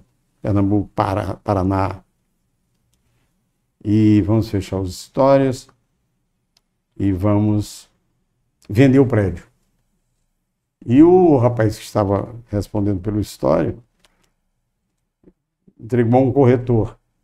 E o corretor andava atrás de lojas de imóveis, que tem muita ali na Dom Manuel, né? Uhum. E eu tive conhecimento. e Liguei para o Deusmar. Deusmar, ah, o prédio da Bolsa está à venda. Disse, Sim, irmãozinho, o que, que eu faço? irmãozinho, compre. Aqui tem uma marca. É o prédio da Bolsa. E você bota a sua corretora lá, a Pax. Porque a Pax, embora todas as corretoras tenham sido extintas, a dele ficou porque ele comprou um título da Bolsa de São Paulo. Hum. A Pax, que era somente daqui, ele comprou um título de São Paulo. Então ele ficou como corretor de São Paulo. Eu digo, então você compra e na casa do mercado de capitais você põe a Pax. Aí ele disse, você leva uma proposta para mim? Eu digo, não, você vai lá e faz o negócio com ele lá em São Paulo. Ele foi, telefonou. Irmãozinho, comprei. Hoje já não, não tem mais a Pax, não existe. E hoje ele criou lá um. Nina Hub, escritório, né? Nina Hub, né? É. Que tem muito a ver com startups. Uhum. Eles, durante toda a construção, eles pediram que eu acompanhasse, Uhum. me convidaram até para ser do conselho, mas eu não, fi- não fiquei. E, e, a, e a decoração, ele resgatou muita coisa do passado. Foi? As fotos da bolsa. Ele, Ah, é? Na decoração de lá, ele Eu não muita coisa. conheço, vou marcar de lá para É. conhecer. É, eu, eu estou lá. Cabelo grande. É? é. Mas. Cabelos pretos. Algu- algu- alguns anos atrás. Alguns anos atrás. Eu passei na presidência da Bolsa 28 anos. O mandato era de um ano. Ah. Então eu fui recondu- reconduzido 27 vezes sem comprar voto. Foi. Mas eu acho que é porque o pessoal é, queria ganhar dinheiro, estava ganhando dinheiro na corretora, tá? E eu na presidência da bolsa e fazendo a bolsa crescer e a bolsa engordar o caixa. Aham. E eles estavam satisfeitos que estavam ganhando também pelo outro lado. É. Mas Eu lembro, o senhor falou do centro de excelência lá. Eu lembro de ter feito lá alguns cursos de extensão, sim, né? Que a bolsa tinha lá. tinha. Na minha época de Unifor, ali no começo da década do ano 2000, 2000 e pouco, é, eu fiz alguns cursos lá Sim. na área financeira. E eu fiz algumas coisas assim, porque eu vi que a Bolsa do Rio de Janeiro, no auge da Bolsa, eles compraram um projeto da Universidade de Buffalo, nos Estados Unidos. E era todo em cima de coisa virtual. Então, nós, eu trouxe para cá e implantei primeiro na faculdade, depois aberto na Bolsa. Formava uma equipe de quatro, cinco jovens que recebiam no imaginário um milhão de reais. Uhum. Ó, eu dava para os meus alunos, vocês vão comprar vocês vão sair aí para aplicar o dinheiro. E eles iam aplicar o dinheiro. Eu dizia, quem ganha mais é que vai ter a melhor nota. Aí, aí eles apavoraram. Mas eu digo, não, vamos fazer o seguinte. Quem der o melhor fundamento da estratégia de compra e de venda, mesmo tendo tido prejuízo, mas quem apresentar os melhores fundamentos. Eu ensinava mercado de capitais, eu ensinava a parte conceitual do mercado de capitais, então eu queria conceitos. Né? Eu não queria aventura. Então, isso rolou aqui muito tempo, muito tempo na Bolsa. Fiz muito pregão simulado, né? Estávamos para ser compradores, para vendedor. E foi muito curioso. Foi a primeira vez que eu fui, que entrei num pregão da Bolsa do Rio. Hum. E para entrar, eu tinha que ser credenciado por uma corretora. E eu tinha que estar de braços dados com um corretor. Né? Eu não podia estar só, porque ali era no grito. Não era na, tecnologia. O negócio era, era gritar mesmo. Né? E eu ia com o cidadão, aí ele disse: compre 50 mil Banco do Brasil, vendo. Agora vem cá. Não dá para você falar baixinho? Você disse: compro 50, 50 mil Banco do Brasil, vendo 50 mil, compro. Por que, que você gritou tanto? Ele disse: porque eu comprei Bradesco. E estava ouvindo outra coisa. Ele estava vendendo uma coisa e comprou, outra. outra. Você está entendendo, não é? Então, eles tinham uma educação para falar e ouvir. Fazer duas coisas ao mesmo tempo. E era uma coisa que tinha que ser jovem. Não podia ser. E, e, e não podia ser hipertenso. Com certeza. Tinha um infarto lá na hora. Eu certa vez operei é. diretamente no pregão. E o, o meu cliente era surdo. E ele estava em Fortaleza. E eu, para dizer a ele o preço, ele dizia, como? Aí ele disse, olha, é esse o preço mesmo? Eu tinha que voltar lá, a tela quando eu voltava já não era mais. Aquilo é uma loucura, não é verdade? Mas, inclusive, para quem está assistindo, ouvindo a gente, que é mais jovem, né? que não tem a mínima ideia do que, que a gente está é. falando, vocês vão no Google aí, pesquisem, é. né? na Bolsa de Valores, negociação, pregão presencial. É. Pregão presencial. Vocês pesquisem isso aí, que vocês vão ver aí, década de 90 ali, que teve um, é. um boom, né? 80, é. 90 ali, é. que vocês vão ver as fotos, uma coisa mais louca do mundo. É, né? exatamente. Com certeza. E quem estiver nos ouvindo, indo, ao, indo a São Paulo, eles têm um museu e tem tudo isso virtualmente Virtual. no museu, ah. que é uma coisa espetacular, uma beleza. É lá na B3? É lá? É na B3. A B3 eu questionei, mas não, não, não tive força bastante. Hum. Bovespa é uma marca. B3. Eu acho que, com a permissão da Aline, é alguém de marketing que não estudou bem a lição. Porque chamar de B3 uma coisa consagrada internacionalmente, que era a Bovespa, né? Ah. É, Eu não entendi a mudança. Por que foi a mudança? Porque foi a soma da Bolsa de São Paulo, da Bovespa, com a BMF, que é a Bolsa de Mercadorias e Futuros, Futuro. e com a Bolsa de CETIP, que é, não é Selic, é a CETIP, que eram títulos privados que eram encarteirados numa central de liquidação e custódia. Lá em São Paulo também? Lá em São Paulo também. Essa eu nunca ouvi falar. Pois é. Ah. Então eles somaram e então, B3, porque cada qual tinha a vaidade de ficar com a, com a sua marca. Mas o índice que ficou foi o índice Bovespa, né? Ah. Então os veículos de comunicação, quando vão dar o índice, é o índice Bovespa. Né? O índice ficou, de certo modo, ficou a identidade. A nomenclatura ficou Bovespa. É. Para o índice. Para o índice. Para o índice, né? É. Mas ela, a razão social é B3. Inclusive colocaram recentemente é, recentemente, eu acho que um ano, dois anos, não sei, colocaram touro, não foi lá na frente? Sim, foi. Colocaram touro, É. que é a simbologia do touro aí para que é para quem conhece Bolsa de Valores de Nova York, né? É. É. Que tem lá o touro lá. Qual é a simbologia do touro? O senhor sabe Não, aí? Não- Não, Tem um negócio do não. é o touro, ele dá a chifrada é de baixo para cima. Tem um negócio Sim, desse sim. aí, uma cabeçada. É, é. é possível. É, e o urso, por isso que fala, né? Sim. Dia do, do É. urso é de É. cima para baixo. Sim, é pra baixo. Então, quando a bolsa cai, É. vai, vai tourinho, né? É. Mas Quando a bolsa sobe, quer dizer.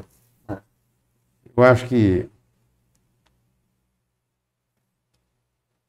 resumir, né, esses meus 87 anos, né, Qual, qual foi o ano que fechou realmente aqui? 2000. 2000? Agora, eu não disse a você, eu disse por onde eu nasci, a minha idade, meu nome, essa minha identidade, minha fase de estudo. Uma das ale- alegrias que eu tinha na infância, eu me lembro bem, era estudar e brincar. O meu prazer não era só brincar.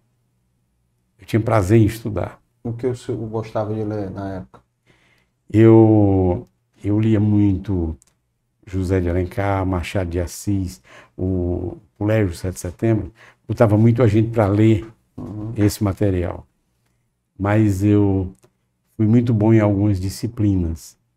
tá? Então, eu sempre estava numa classificação boa. Em algum momento fui primeiro de classe, mas nunca fui do grupo de baixo. Tá? Porque eu tinha, eu, eu tinha alegria, eu tinha prazer em estudar e tinha prazer em brincar. Então, eu acho que isso é uma normalidade boa. Tá Total. certo? Né? E a- as brincadeiras da sua época? qual- Ah, aí não, são bem diferentes das brincadeiras de hoje, é, né? Hoje em dia. É, a pipa ainda existe hoje, É. né? E eu fiz muito cerol, né? Colocando vidro Briga no trilho, no trilho do bonde. Eu sou da época do bonde. Então aquilo era um pozinho que era uma coisa. Mas tinha- também não tinha moto, não tinha É. gente passeando assim, como é hoje, a quantidade de bicicleta, de tudo que corta as pessoas, Corta né? Não, não tinha isso. O corte era na disputa, no campeonato, disputando o corte de a- da pipa. A raia, né? Agora, era- jogar bola era o ano inteiro, né? Jogar castanha, castelo, aquelas tampinhas Bila. assim. Bila. Bila, bila, bila. Bola de gude, né? Bila, de gude. cabeçulinha, né? É, caminhão, caminhão, eu fazia caminhão. Quer dizer, hoje tudo é de plástico. assim, Eu fazia caminhão, uma caixa de charuto, De quem era o charuto? do meu pai. Seu pai? Caixa de charuto. Ah. E eu pegava carretel, carretel maior, eu colocava na traseira, carretel menor na dianteira, né? Colocava umas molinhas, e então o caminhão ia gemendo e. então, é, Ainda era engenheiro. ainda era engenheiro, né? Mas é, é, é, estimulava muito a criatividade, criação. a criação, né? Estimulava demais. Uma passagem também, Carlos, que eu me lembrei agora que eu participei, foi do Pacto de Cooperação do Ceará. Uhum. Eu estava na Bolsa e o Amarílio Macedo teve uma ideia fantástica. Aliás, é um nomão, viu? Uhum. O Amarílio é um bom empresário, dirige um grande grupo, J. Macedo. E ele tem uma visão social das coisas extraordinária. Eu converso muito com o Amarílio. E, e o Amarílio foi ao Ciro e essa história eu não assisti, mas me contaram. Ele foi lá e falou para o Ciro que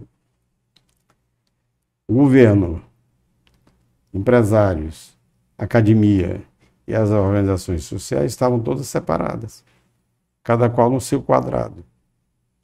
E que precisavam. Ninguém se falava. É. E o Ciro gostou do desafio. Isso na época ele era governador? Era Ciro? governador. 90 a 94. É, aí foi criado o Pacto de Cooperação do Ceará. O Amarillo ficou à frente, nós nos reuníamos às segundas-feiras na Barão de Aracati, o Hotel Colonial, que era lá adiante. Sim. Lá no início, lá na É, lá no início. Essa época aí era que a época que ele era o presidente do SIC, não? Que o Amarillo foi presidente do SIC. Não, também, não, ele, ele não- ele- nessa época ele não era presidente do SIC, mas ele coordenou o pacto Certo. e ele mudou para São Paulo. A diretoria do grupo foi para São Paulo Uhum. e ele também. E aí ele me deu, me entregou a, a coordenação do pacto. E eu passei uns três ou quatro anos na coordenação do pacto de cooperação. Aí o pacto era uma coisa interessante, porque ele era todo informal. Ele não tinha estatuto, ele não tinha uma sede, ele era todo informal. Mas ele funcionava dentro de uma religio- religiosidade franciscana. Toda segunda-feira nós tínhamos auditório lotado e com a pauta aberta. Mas era para discutir Ceará. Então, na ocasião, se discutia educação, se discutia saúde, se discutia eh, segurança, limpeza urbana, coisas dessa natureza. Uhum. E aí eu observei que a pauta estava congestionada. Era tanta gente demandando educação que precisava de mais segunda-feira no ano Para dar conta. para dar conta. Saúde. Então eu imaginei criar o que eu chamei, em princípio, de filhotes do pacto, que eram os fóruns eh, setoriais ou temáticos. Então, o do turismo, que ainda existe. O da agropecuária, que ainda existe. Isso é outra coisa gratificante. A gente vê que algumas. O da saúde foi fantástico. E você me lembrou aqui uma coisa com essa quantidade de convidados que você já teve aqui. É que quem coordenou durante muitos anos o Fórum da Saúde gravou todos os programas e tem esse acervo todinho. Se não me falha a memória, está no jornal O Povo. Né? Ele fez em rádio e gravou todos os programas. Tem entrevistas fantásticas de profissionais de- da medicina né? sobre políticas públicas e sobre também problemas eh, específicos da saúde. Na saúde. Então, isso é, um- isso é um patrimônio. Sim. né? Isso precisa ser explorado, isso precisa ser divulgado. Essas coisas são necessárias. Precisa ser Né? digitalizado É, hoje em dia. né? Precisa ser digitalizado. né? Aí para a internet. É, então, é, eu. Muita coisa a gente se perde, mas a internet veio com a força de resgatar essas coisas, né? E, e organizar. E, e, e é muito fácil, saber fazer isso. É, né? Basta ter vontade aí. Tem que ter vontade aí, no caso aí, vontade política aí de quem está à frente, né? É. Para fazer isso. E é um resgate histórico, porque a internet também ela tem uma grande vantagem de eternizar. Sim, sim. Né? Um, um fato curioso. Agora, se muito há dois meses, Hum. o Jornal o Povo está na- no momento da comemoração dos seus 95 anos, né? Uhum. E convidou algumas pessoas para falar das suas relações com o jornal. E eu fui um dos convidados. E eles estão gravando, fazendo gravações no Museu da Imagem do Som. Legal. E isso aí vai ficar para a eternidade. E eu já gravei lá. Mas foi curioso, é porque quando eu encontrei o Silas, que é o diretor do MIS, né? Ele, se eu estava querendo falar com você, digo, opa, estou aqui inteiro, né? Ele disse, se você coordenou na Crédimos o marketing cultural. Eu sim. Houve uma ocasião em que nós elegemos esta área para. E aí ele disse: eu, quero marcar com você para você vir aqui gravar o que for o marketing cultural. Que foi uma coisa curiosa e acidental que aconteceu na minha vida. E interessante, eu estou repetindo.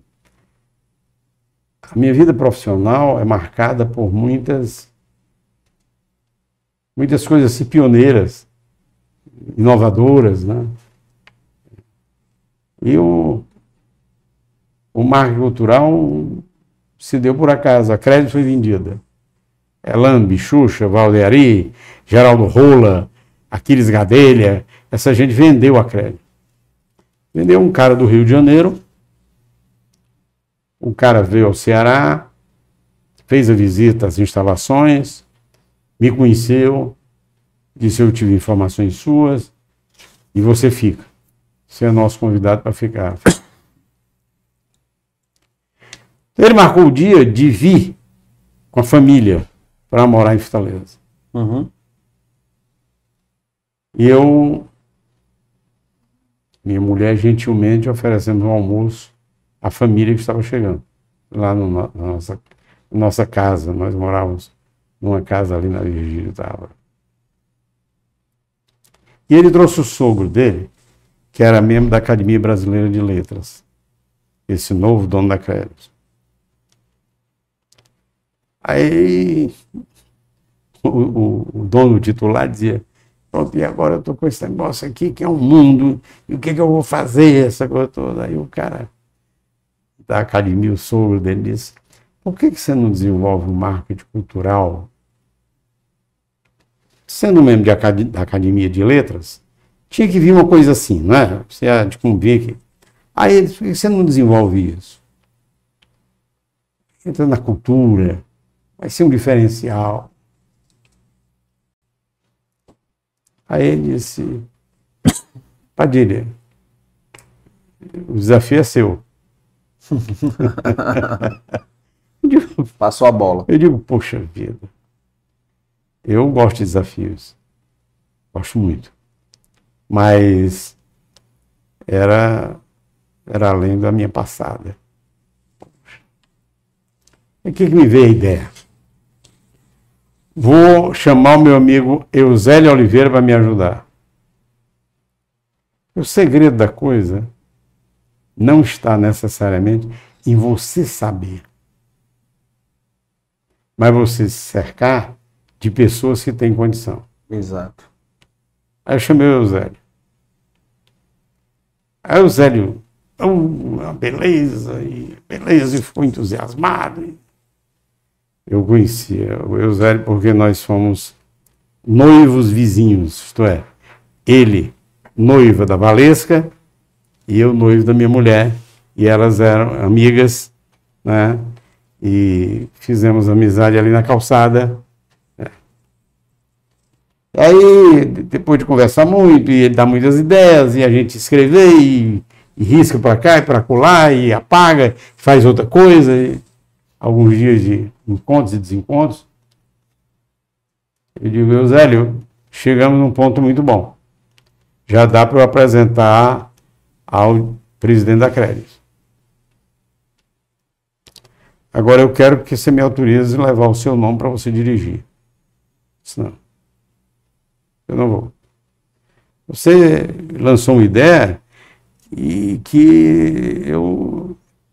Você provocou uma explosão das minhas ideias. Uhum. Então, eu estou feliz. Eu fico lá na minha Casa Amarela, que é o filho dele que dirige, né? O Volney. Hum. Aí ele disse: Eu fico lá na minha Casa Amarela. E pode tocar esse negócio. E tá aqui, para esse local você põe fulano, põe ciclano, me dê os nomes. E aí nós desenvolvemos o marketing cultural e nós construímos um teatro de arena na aldeota. Que foi um negócio revolucionário. Um teatro de arena não, não, não era um negócio muito grande. Nem tínhamos muito terreno, nem, nem íamos investir, investir demais. Onde era esse teatro? Era Santos Dumont com eu acho que tenho quase certeza que era Santos Dumont com Joaquim Nabuco, onde tem ali hoje um Frangolândia. Hum. E era um, um, terreno muito bonito, né, muitas árvores, aí contratamos professores de arte para ficar ensinando desenho pintura às crianças com os, os cavaletes e eles pintando, você passava ali na, que é um fluxo contínuo de carro, né, de, uhum. de ônibus, de tudo, passava vendo aquela, aquela lindeza. O teatro de arena lá no fundo, um, uma casa de chá, que as damas da sociedade iam para lá, que eram bárbaras. Né? E montamos uma galeria de arte, dirigida pela dona Heloísa Joaçaba. Então não tinha erro. Com essa gente, Haroldo Serra no teatro. Aí não tinha erro. Aí ele levava B de Paiva, ele levava essa gente toda. É, era uma loucura. Agora, o que o negócio foi curioso também é que nessa época Crédimos comprou um horário na televisão, Canal 10, vamos falar assim, Globo, na abertura do Jornal Nacional. O programa é Dois Minutos com Paulino Rocha. E o Paulino Rocha dava um recado sobre esporte. E tinha um comercial. Uhum. Dois minutos com Paulino Rocha. Patrocínio da sua caderneta de poupança créditos. Eu tirei o áudio e botei teaser com apoio da sua caderneta de poupança créditos.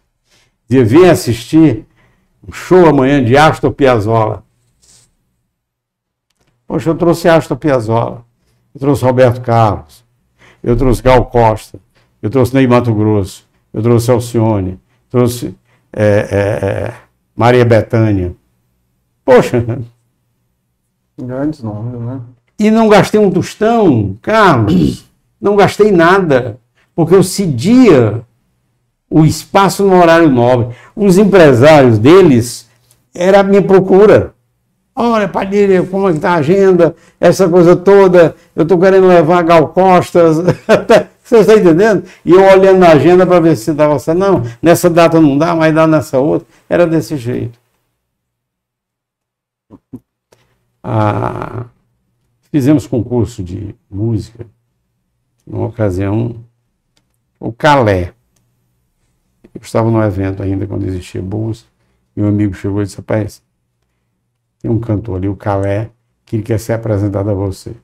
E opa, hora, eu quero ser apresentado ao Calé, vamos lá. Aí fui lá, não, Calé, é um prazer muito grande conhecer. Aí disse, eu queria lhe conhecer porque eu tenho a gravação de um concurso de música que você fez que eu tirei em primeiro lugar. Fez pela Créditos. Olha aí. Você está entendendo? Concurso de violeiros, uhum. de, de, dos cantadores de desafios, coisas dessa natureza. Olha, o que havia de manifestação cultural, chegava sugestão. A ideia não era minha. Chegava sugestão.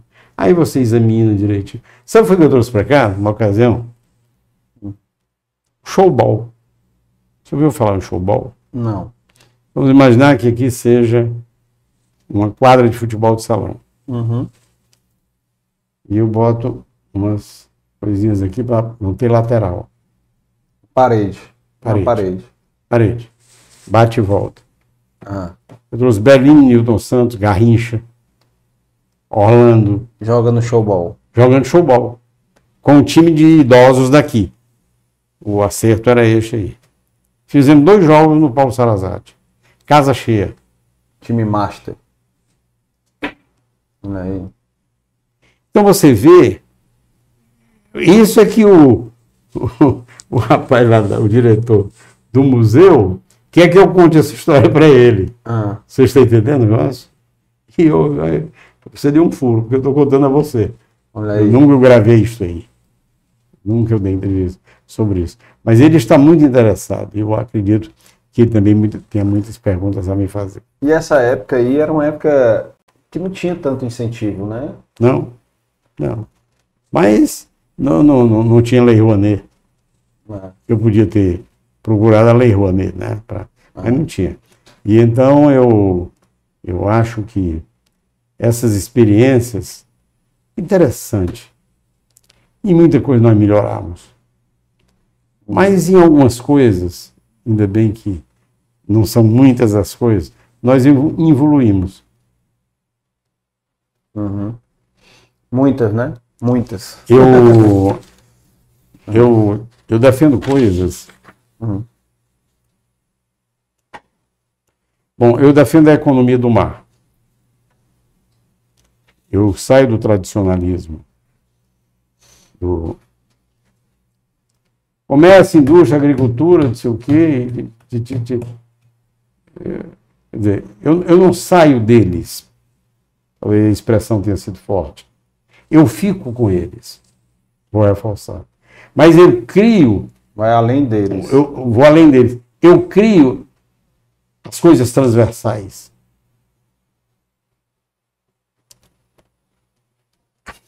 A impressão que me dá, eu não conheço, é que o, o mar é mais rico do que a terra. E não se explora como se podia explorar. Então, eu, e, e isso não foi da minha cabeça. Eu trouxe, quando eu era do Parque de Cooperação, o Amir Klink. Excelente nome. E ele falou nisso. E ele dizia: não é, é, é, Eu sei que é uma coisa espetacular, a jangada de Piúba. É uma coisa né, fantástica.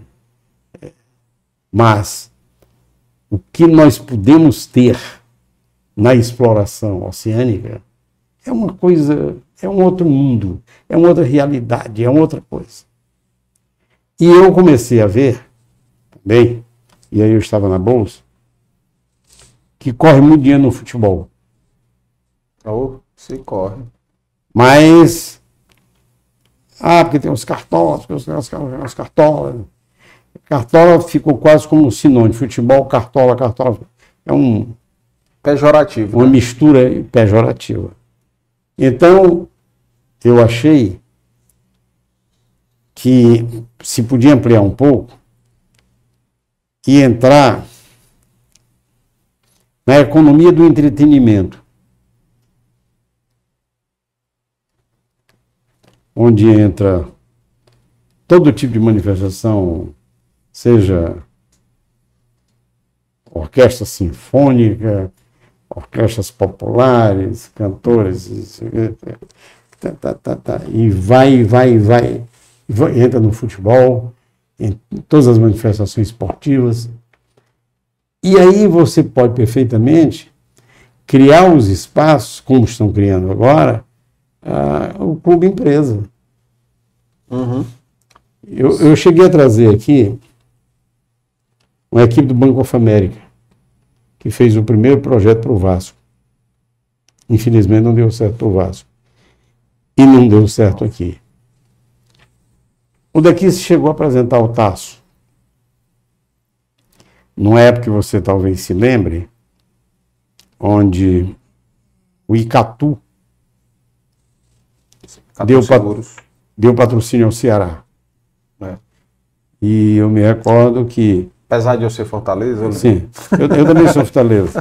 Também sou Fortaleza. Eu lembro. E aí eu digo, bom, essa história está mal contada. Se na verdade é para filmar uma camisa, vamos fazer o campeonato. Você filmando todas as camisas, você está filmando a camisa que você quer filmar também. Faz sentido. Né? E o Tasso gostou da ideia na época. Né? Eu fui discutir com o Icatu, essa coisa toda, mas a federação aqui criou algumas dificuldades, porque a gente precisava ter catraca. a gente tinha que, tinha que acabar com a gratuidade. Uhum. Você tem 50 mil pessoas no estádio, tem 5 mil Que não pagam. que não pagam, não é verdade? Então, É. Os 45 pagam pelo 5. é. então o que acontece é o seguinte: foram tantas coisas, se discutiu tanta coisa nesse sentido, que terminou acabando, não dando certo. O Banco América pegou a mala e foi embora. Uhum. Mas, é, então, existem coisas. O, o, o, o, o futebol, eu, eu, eu, eu aprendi a torcer Fortaleza, não é porque eu vi o Fortaleza um dia jogando futebol e ganhar. Podia me induzir a isso. Mas não. O meu pai, eu tinha nove anos de idade, se muito. O estádio Presidente Vargas tinha sido Recém-inaugurado. recém-inaugurado, porque estava saindo do Prado, onde é a UFC, é, né? Era o Prado. E eu fui a um torneio início. Torneio início era uma coisa linda. O torneio início, todos os times jogavam. Se tinha 10 times, 12, todos jogavam. Um contra o outro no mata-mata. 20 minutos de cada lado, meia hora de cada lado. Era no mata-mata. Empate, disputa em pênalti, pronto. Mas tem um que vai para casa. E você vê todos os times desfilando com suas camisas, com suas bandeiras, com seu entusiasmo, com as suas charangas. Era uma festa. Isso acabaram. Uhum. Não tem um prefeito que faça isso. É. E é uma beleza. Então, eu acho que isso podia tudo ser resgatado na que eu chamo de economia do entretenimento.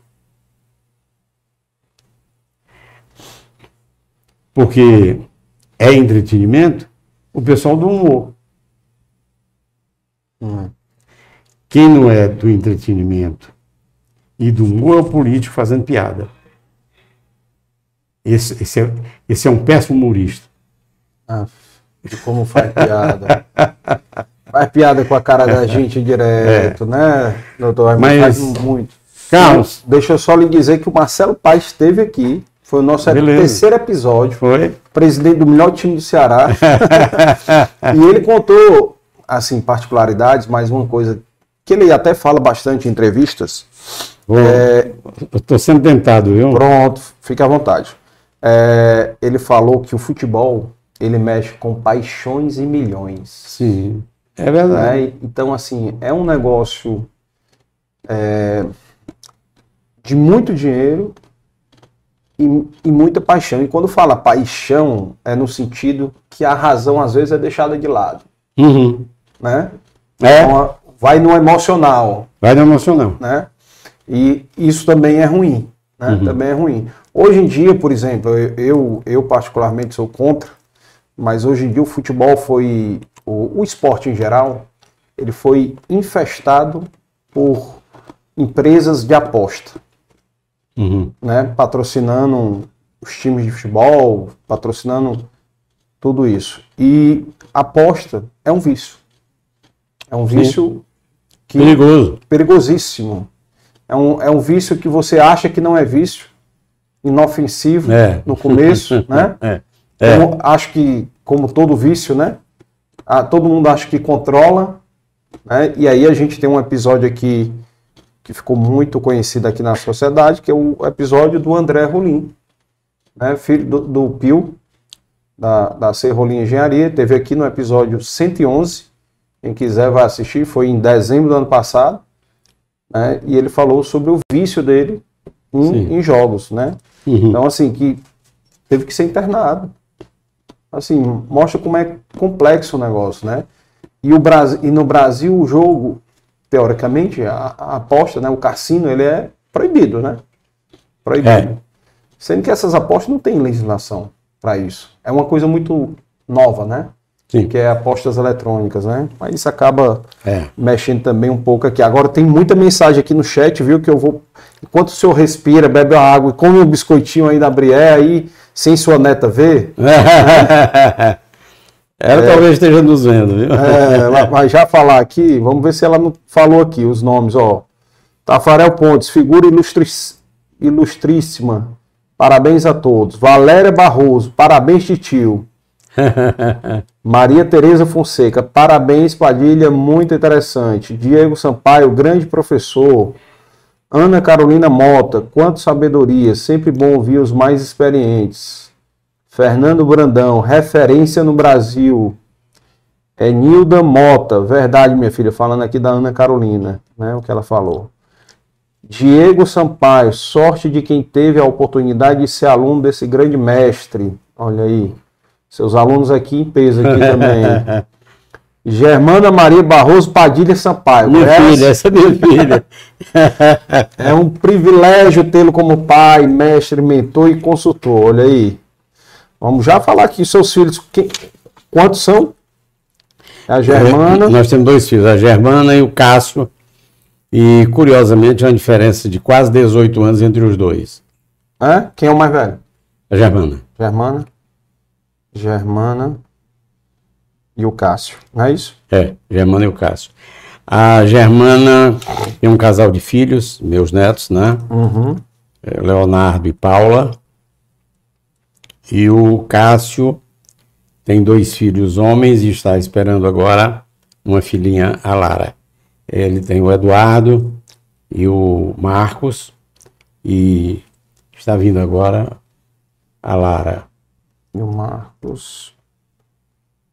E a Lara. Pessoal, quem tá no chat aí, pode colocar mensagem aí que eu vou ler aqui, tá? É, calma aí. Sérgio Costa, mito da economia brasileira. Ana Paula Hoffer, parabéns. André Schwarman, acho que é isso, parabéns também. Paula Padilha Lima, sorte de quem tem como avô. Será que é ela? É ela? Ela, ela. É ela mesmo? Aí, Paula. Paula, finge que não viu.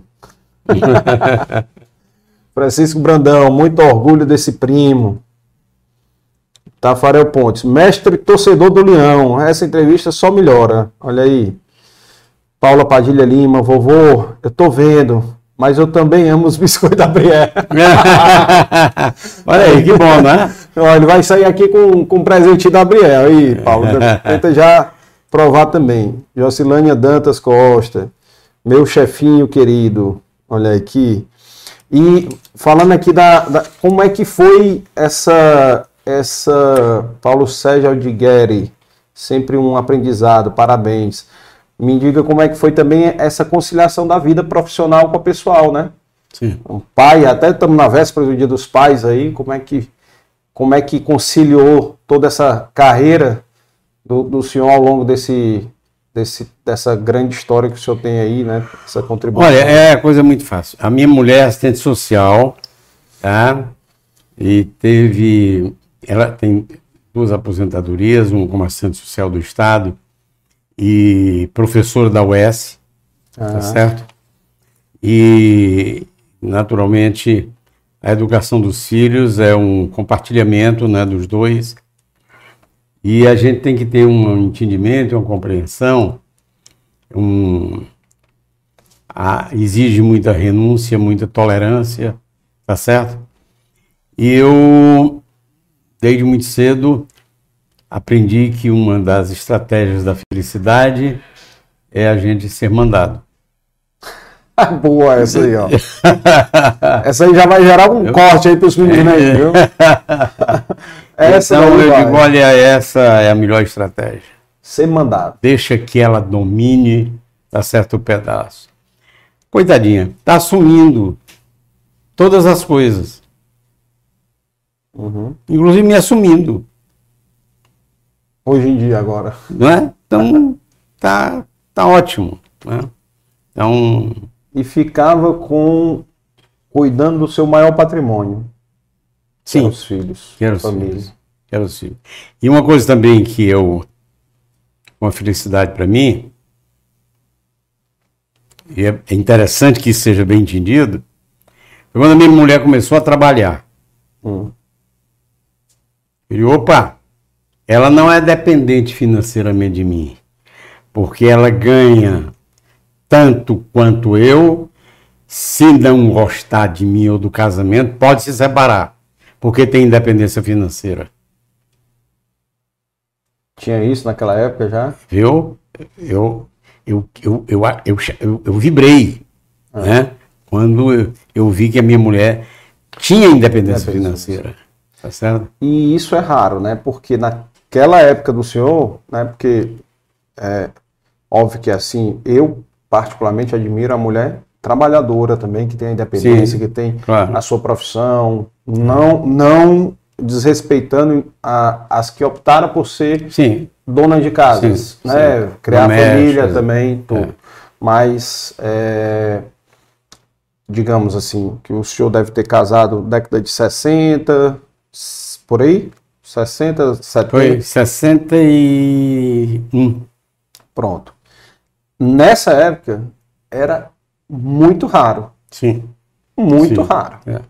Era exceção da exceção é. né, a mulher trabalhar. Era a figura do machão, né? É. Ele era o provedor, mas provedor, ele. É macho alfa, não sei o que e tal. Eu. E a minha mulher é Barroso. Uhum. Então não precisava nem eu dar esse título para ela. Por natureza ela já era Barroso. Uhum. E Barroso manda. Pronto, acabou. Tá, tá resolvido. É, é bom, é bom saber disso. E, e assim, legal é porque eu, o, o exemplo que o senhor está falando, então, ou seja, tanto a, a Germana e o Cássio cresceram nesse ambiente, né? Foi. Nesse ambiente Foi. que os pais. De, de, de, muita paz, né? De, sem atritos, de, de muita harmonia tá certo? E de tolerância. Tem coisa Sabedoria, que, na verdade, né? Ah, tem coisa que acontece que a gente não aceita muito bem, mas tem que tolerar, tem que renunciar. Tá certo? Precisa saber fazer isso. É. é, o Fortaleza precisa saber a hora de fazer o gol, né? É. Né? Então. é isso aí. É verdade, é verdade. É, eu, particularmente, fui criado também com meus pais todos trabalhavam, né? Falei minha mãe Sim. do, do Nordeste, meu pai médico, né? Então uhum. sempre trabalharam aí. É, e essa é aquela história, né? Eu sempre tive isso, né? Na, na minha criação de criança, né? No, nos horários, sei lá, teve uma época que eu estudei de manhã, teve uma época que eu estudei à tarde. Sim. Ambas as épocas, quando eu, o turno que eu não estava estudando, eu estava em casa, mas não tinha nem pai nem mãe. Sim. Estava só por conta própria, se eu estudasse, Sim ou não Sim. levava as consequências, é, né? É, é, é. O preço é o seu, né? Era o meu. Depois, quando chegava à noite para tomar tarefa, É, eu é. estava lascado se eu não estudasse. E realmente eu não fui um, um aluno como o senhor foi, não, viu? Eu não segui muito o seu. exemplo, não. Me diga uma coisa, eu esqueci de perguntar, onde foi que o senhor morou aqui? Eu morei até casar. Hum. O seu, seu pai, onde é que. Meus pais moravam lá e eu me criei lá, próximo ao Mercado São Sebastião. Certo. Próximo ao Mercado Começo São da Bezerra ali. É. Eu, eu, eu jogando pelada na, no, no, no, espaço que havia logo depois do mercado, Sim. onde tinha jardim japonês, que era da família do Fujita. Sim. Tá certo? Então, recebi o Nizap Fujita aqui. Pois é. Os pais do Nizap tinham um É. um floricultura, um jardim, etc. É. E eu me dou muito com o Desabro, com, me dava muito com o Capitão. né? Uhum. Foram da nossa geração. É. Fomos Contemporâneos. vizinhos, moradores do mesmo bairro. Né? É ali, antes do prédio ali, perto do pré- prédio do Denox, né? Ali.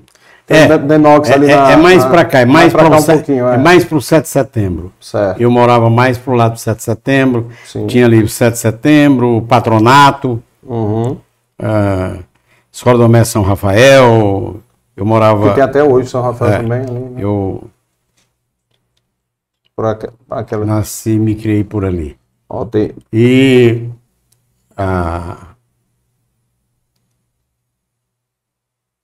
eu sou da família Padilha, mas a minha mãe é o N. Hum.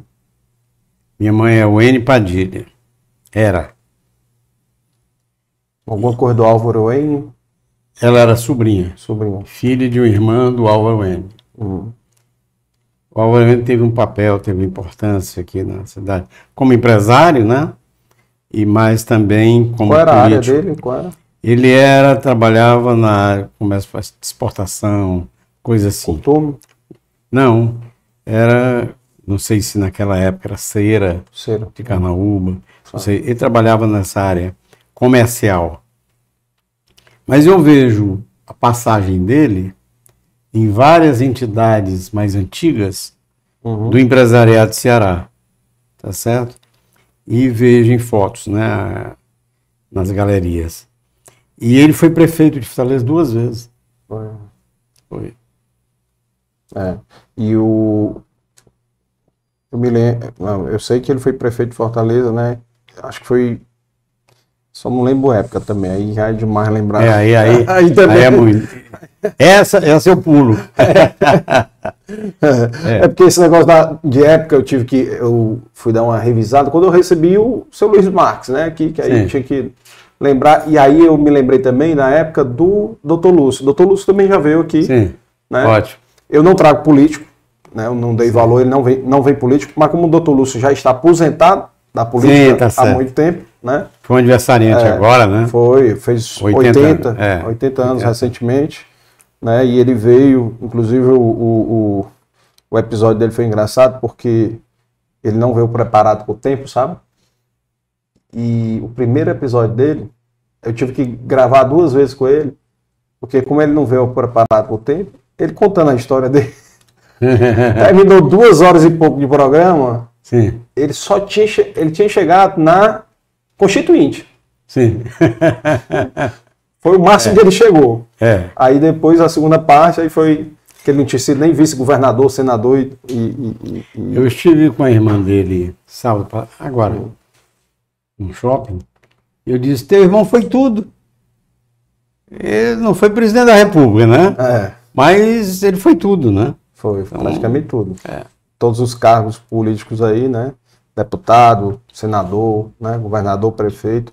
Ó, o Tafarel Pontes aqui botou, se possível, comentar um, um, um em quais projetos recentes esteve envolvido aí no governo do estado, soube que participou ativamente no governo Camila. Eu sei que o senhor é participante ativo também do LID, né? Lá a, a Emília teve aqui também, episódio cento e pouco, não lembro agora, mas foi cento e pouco a, a Emília. E que mais? O Eduardo Caraver, um Sim. enorme, um enorme, um enorme eh, prazer, um prazer enorme aprender na fonte com o mestre Padilha. Obrigado pela generosidade. E a Jocilane aqui também, doutor Padilha, prazer em trabalhar e aprender todos os dias com o senhor, mestre. O senhor teve aí algum envolvimento em algum projetos econômicos aí recentemente no, no governo, participando como Não, eu, é Consultor. eu, eu, eu sou conselheiro do LID Ceará. sim, do A Emília me honrou com o convite. Obviamente que eu não tenho um perfil de empresário para ser associado do, do LID. Uhum. Mas ela me honrou com o convite para ser conselheiro e eu tenho comparecido a todos os eventos. Eu. Acho que a Aline também é conselheira, né? A Aline é. A Aline que vem quinta-feira. A Aline é. É, A Aline eu acho que é sócia também. É, né? sócia e sócia também. é. Mas eu participo da é, Santa Casa. Uhum. Eu sou um dos mordomos da Santa Casa. né? Uhum. E o Luiz Marques, que nós, você já falou algumas vezes aqui no nome dele, ele foi um grande provedor, Santa Casa, né? Uhum. e o Luiz eh, me deu um desafio de procurar dinheiro para Santa Casa. Uhum. Pelo meu pa- passado, pelo meu histórico de mercado de capitais. Uhum. Então, é, é realmente um grande desafio. É. Porque o trabalho da Santa Casa é um trabalho lindíssimo. É um trabalho de filantropia, mas e se mede isto de maneira muito forte, muito eloquente, por quem, por quem passa por lá, por quem é atendido lá Uhum. normalmente sai feliz. Tem depoimentos extraordinários né, de pacientes que passaram por lá. Agora, o- nós temos um problema de solidariedade que é muito baixo entre nós. Uhum. Eu Concordo. Você vê o seguinte: As pessoas são muito egocêntricas. a Santa Casa desenvolveu uma parceria com a Enel, ainda no tempo Coels. Eu fui, eu fui do Conselho Fiscal da, da, da Enel, Da Enel. da e fui do Conselho de Administração da CAGES. Eu- não relatei isso, mas eu tive passagem nesses dois órgãos. Mas o fez uma parceria com a Enel e depois fez parceria também até com a Coagés, onde na sua conta de luz ou na sua conta d'água, você destina um dinheiro para a Santa Casa. Tá? Em que na conta de luz, digamos, a, a Enel acrescenta mais tantos reais que vai ser destinado para a Santa Casa. Esse é um dinheiro de uma importância. Todo dinheiro, eu digo sempre que na Santa Casa o pouco é muito. Uhum. As necessidades são tamanhas que o pouco é muito. Você colocar um pouquinho lá é muito. Mas o que acontece? Esse dinheiro, quando entra através dessas doações, que são doações, é, o provedor fica com, com flexibilidade, porque não é um dinheiro carimbado, com flexibilidade de, ter, de dar destinações diversas. Por exemplo, existe um projeto X que exige da Santa Casa uma contrapartida. A contrapartida é gerada a partir desse dinheiro que entrou sem uma destinação específica. Específica. Então, esse dinheiro ajuda. É como se fosse uma mola que, na verdade, se ajusta e se adequa às diversas realidades. Olhem, nós fizemos um levantamento outro dia. A média de doação é de cinco reais. Cinco reais.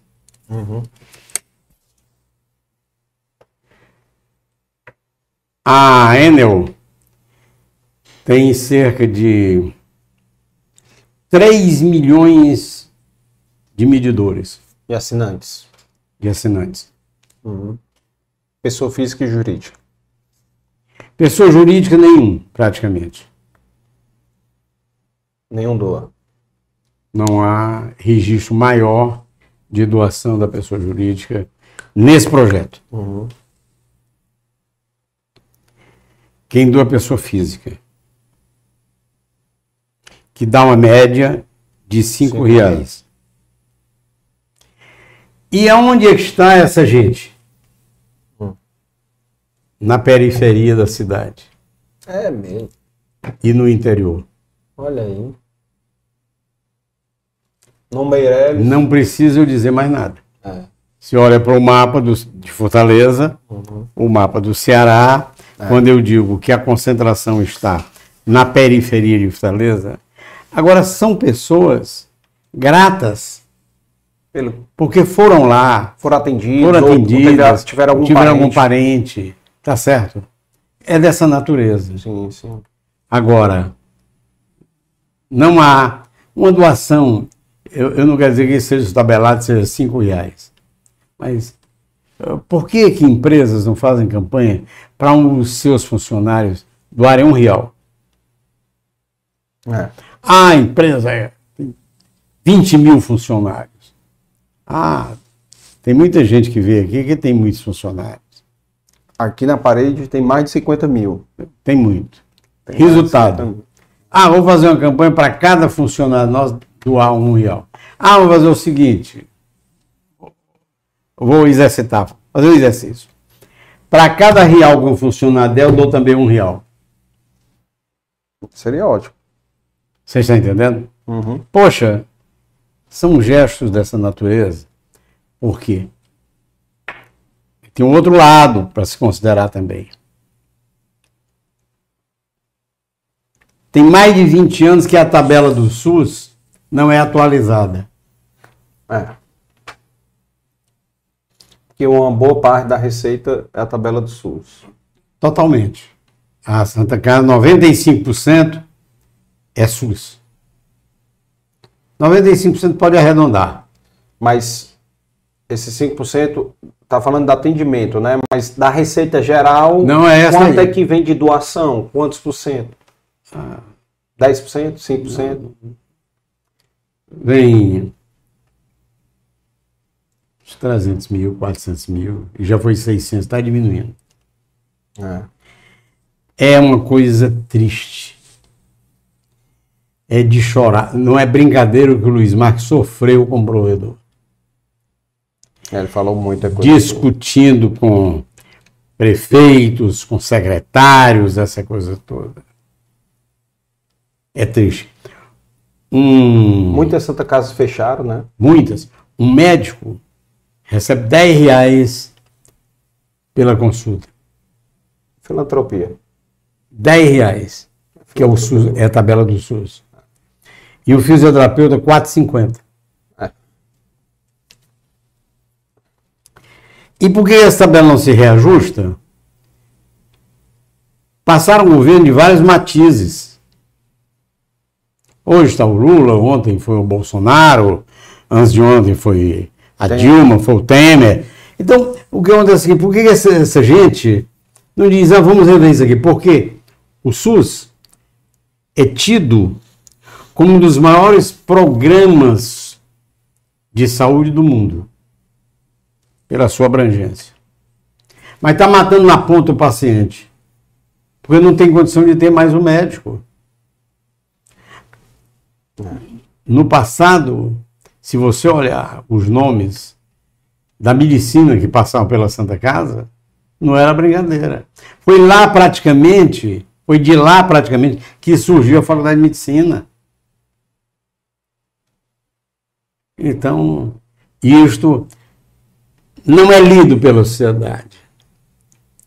A sociedade lê outras coisas. Importante? Sim, também importante. Não vou tirar a importância do que a sociedade lê. Mas esta leitura não é feita. Há um apagão. Aí há um apagão. E grande, e grande. Agora, sobre a empresa, como é o nome dessa? Abrié. Abrié. Abrié, com a, com a devida permissão eh, sua, ele perguntou se eu tenho trabalhado para algum projeto. Tenho. A minha neta botou agora uma loja, Abrié, aqui. Vai, é, é, estão na mesma área, porque estão na ga- gastronomia. O projeto dela se chama Era Uma Vez.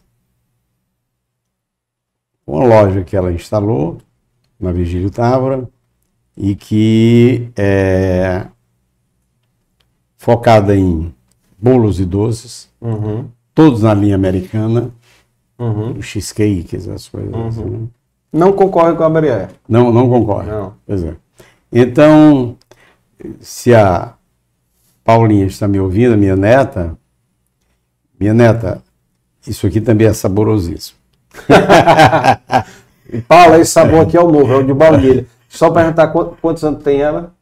Ela é nova? Minha neta é nova, tem 30, 30 anos.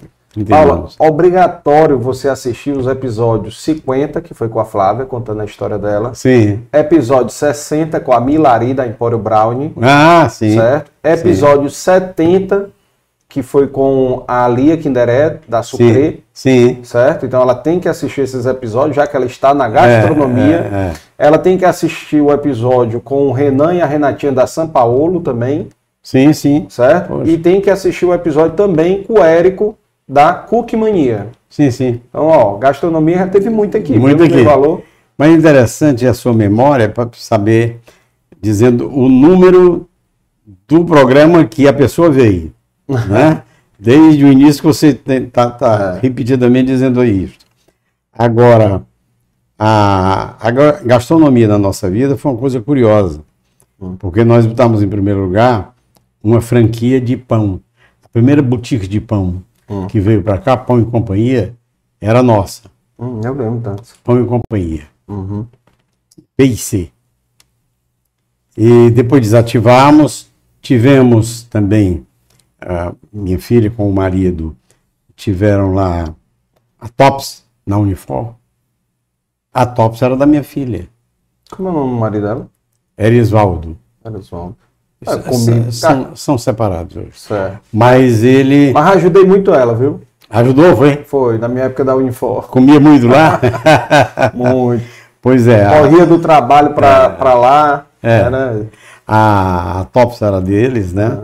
E, e depois ela fez o curso de gastronomia na FANOR, fez pós-graduação na FANOR e fez pós-graduação na Itália. Hum. E a linha dela é na linha de quem tem limitação é alimentícia. Alergia, alergia a glúten. né? Glúten, lactose, Lactose. diabetes, essas coisas. Tem tá? muito produto Viu? agora. E aí a- é, é muito demandada no- nas comunicações, Sim. no Instagram, etc. Então, e a Paula, que trabalhou na Disney, trabalhou em lanchonete na Disney, então ela Puxou achou, esse lado puxou esse lado da gastronomia, só que na linha americana. Eu quis Uhum. muito que ela fosse fazer um curso no Condomblé, Uhum. na Europa. Né? A Lia fez. É, Lia. né? Que é uma, uma das maiores referências do mundo. Uhum. E ela disse, vovô, me deu uma opção de ir para a linha dos cheesecake, né? Para a Cheesecake Factory. Então a linha dela é esta aí. Essa linha aí. É essa. E, e só para frisar também que a gente tem a gastronomia, Paula, que não foi de doces, né? Sim. Porque a gente recebeu o Cláudio Vignoli, Sim. né, do Vignoli, da pizzaria. Muito boa. Certo? Sou cliente. Que, que criou. sou a- cliente dele. é, ele vendeu, já não é mais dele, ele Não é mais vendeu, dele? já faz tempo que ele vendeu. É, ele. ele Foi, vendeu para gente da terra mesmo? Foi, foi daqui. Foi? Foi, daqui. E, e ele também, a gente recebeu também o Valdir da Tilápia, do restaurante Tilápia. Sim.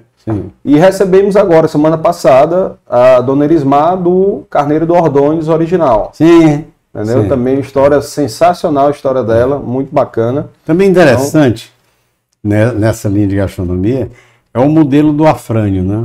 Total. Que vai ser nosso episódio É. especial aí que eu não posso revelar agora, É. mas vai ter um episódio. Mas é um modelo interessante, eu já fiz algumas provocações É. para o Afrânio, porque eu tive fundos de investimento querendo investir no negócio dele, mas ele é fatiado, né? É, aqui é com um, aqui é com outro, aqui é com outro, é, né? Ele tem mais de 100 É, sócios. é, é, Aliás, não, é, mais de 200 sócios. é, é- é uma coisa, na verdade. É. E eu Mais de 200 até sócios. dizia, cria uma holding, né? É. Para ver se. Mas É, ele tem mais, mais de 200 sócios tá gigante, inclusive o modelo dele foi um modelo que inspirou, por exemplo, o, mo- o modelo de franquia do, da São Paulo, Sim. né? O Renan e a Renatinha, eles têm um modelo de franquia, tem 47 lojas já no Brasil, em, Poxa, que beleza. em nove estados, tá? E São Paulo, inclusive, né? E o modelo foi esse modelo de o sócio operador entra com 10%. Sim. O modelo Coco Bambu, o sócio operador entra com 30%, 40%, que são três sócios normalmente, cada sócio com 10%. É um modelo mais ou menos esse daí, né? Para cada loja. Criativo, né? Muito, É. muito. Inovador, né? Inovador. Inovador. Então, assim, História de sucesso. história de sucesso que vocês verão em breve aqui no Dei Valor também. E só para finalizar aqui das- a- no chat, a Germana falou aqui, durante a pandemia estávamos em Guaramiranga, mas o papai sempre provendo nossa Santa Casa com álcool, máscaras e recursos financeiros, etc. Olha aí, parabéns. Francisco Brandão, esse meu primo é o maior gênio da família Padilha. Orgulho para todos nós. Saudades, primo. E a Paula disse assim: pode deixar, massas, histórias inspiradoras, quando eu falei dos episódios, né? Pergunta que eu sempre faço para os nossos convidados aqui: momento mais difícil da sua vida pessoal e da vida profissional? Momento da vida profissional é,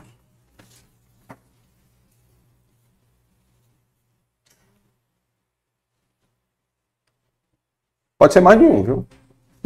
Não, você tem um, um- um- aquela fase inicial da expectativa do acesso, né?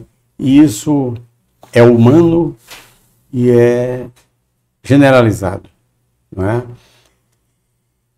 Quando se entra numa atividade, não é aquela aposta do cavalo ganhador.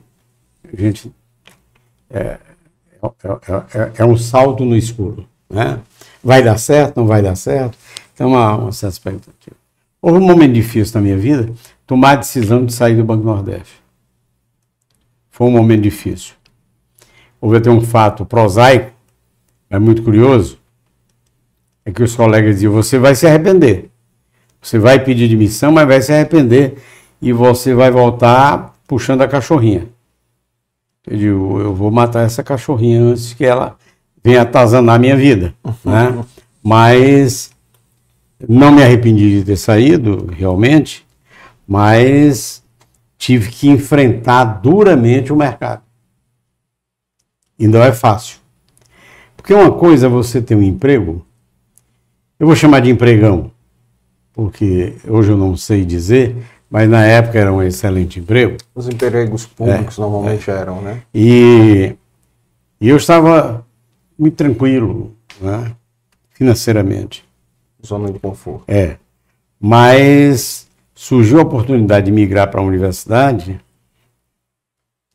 até ganhando um pouco menos, mas eu achava que eu tinha um uma possibilidade de uma expansão que eu talvez não tivesse no Banco Nordeste pelo seu gigantismo na época. O Banco Nordeste já era muito grande. E aí estava sujeito a regras de promoções, coisas muito. A universidade, o Instituto de Pesquisas Econômicas, era uma fase nova em que a gente podia produzir e ver o resultado. Né? E eu sempre fui um curioso, de modo que a pesquisa também me atraía muito. É, eu tive decepções também, no tempo da pesca, quando eu saí, que mudou o governo e que eu saí, eu tive um baque, porque eu es- esperava continuar, porque eu achava que eu tinha, que o meu currículo era entendido pelo governador de então, de que na verdade eu ia permanecer. Bobagem absoluta. Isso não existe. Político No quadro político isso não existe. né? Então, é, e interessante, saí e me dei bem. É, como realização profissional, foi muito melhor na iniciativa privada do que no setor público. Foi muito melhor. É tanto quando eu saí, eu digo, bom, estou vacinado. Já, já não. O medo do novo, né? Sim, sim, o medo do novo, Do desconhecido. do desconhecido. É. Agora, é,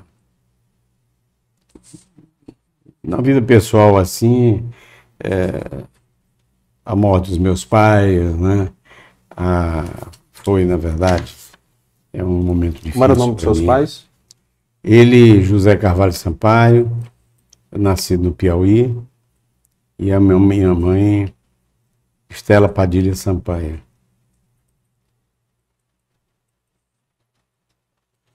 E agora o medo mais recente, que foi de todo mundo, né?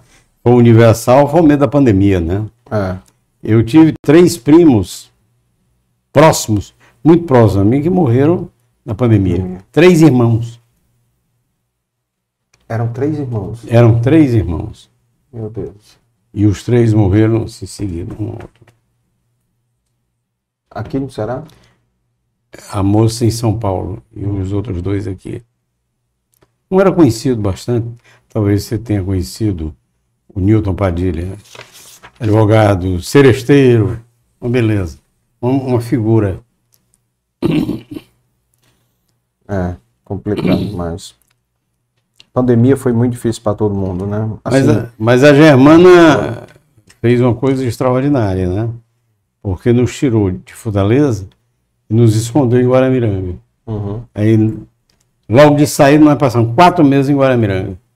Foi? Lá no Alto da Serra, escondido, a gente só via mato. É. Né?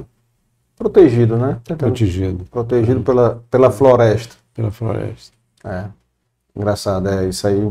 Muita gente fez isso, viu? Muita gente. Tive muitos convidados aqui que se refugiaram nas suas casas de serra, casas de praia, aonde É quem isso tinha aí. uma segunda casa, É. né, ia para sua casa. Doutor Padilha, muito, muito obrigado demais aí pelo, pela sua vinda aqui, né? Não, não dei valor, compartilhar um pouco dos seus 87 anos. Né? Olha, eu agradeço. Para mim é uma honra muito grande, principalmente com tantos nomes notáveis que você lembrou aí. Mas eu confesso que eu estava com medo da tesoura desta moça. Tá? Para quem está assistindo ouvindo, é porque a Aline disse para ele que trabalhava com os cortes. Aí ele achou que era tesoura. Mas é, eu dei valor. Eu gostei, e eu disse no início para você, Aham. antes da gravação, Uhum. que eu vi na, na Coels, na, na Enel, é, um projeto deu certo. Que eu, eu não era ainda nem do Conselho Fiscal, quando eles me convidaram para conhecer o projeto.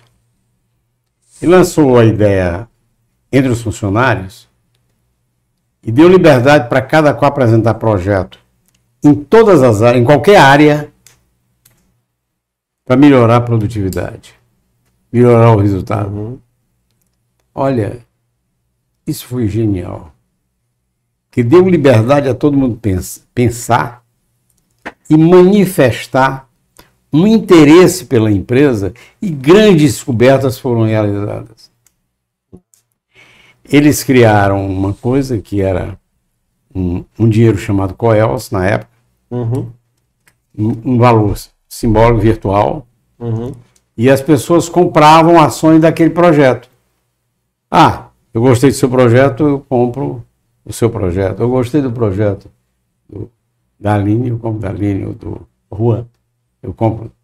Então, eu, qual é o projeto que eu vou comprar? São todos os projetos ofertados como se fosse uma bolsa.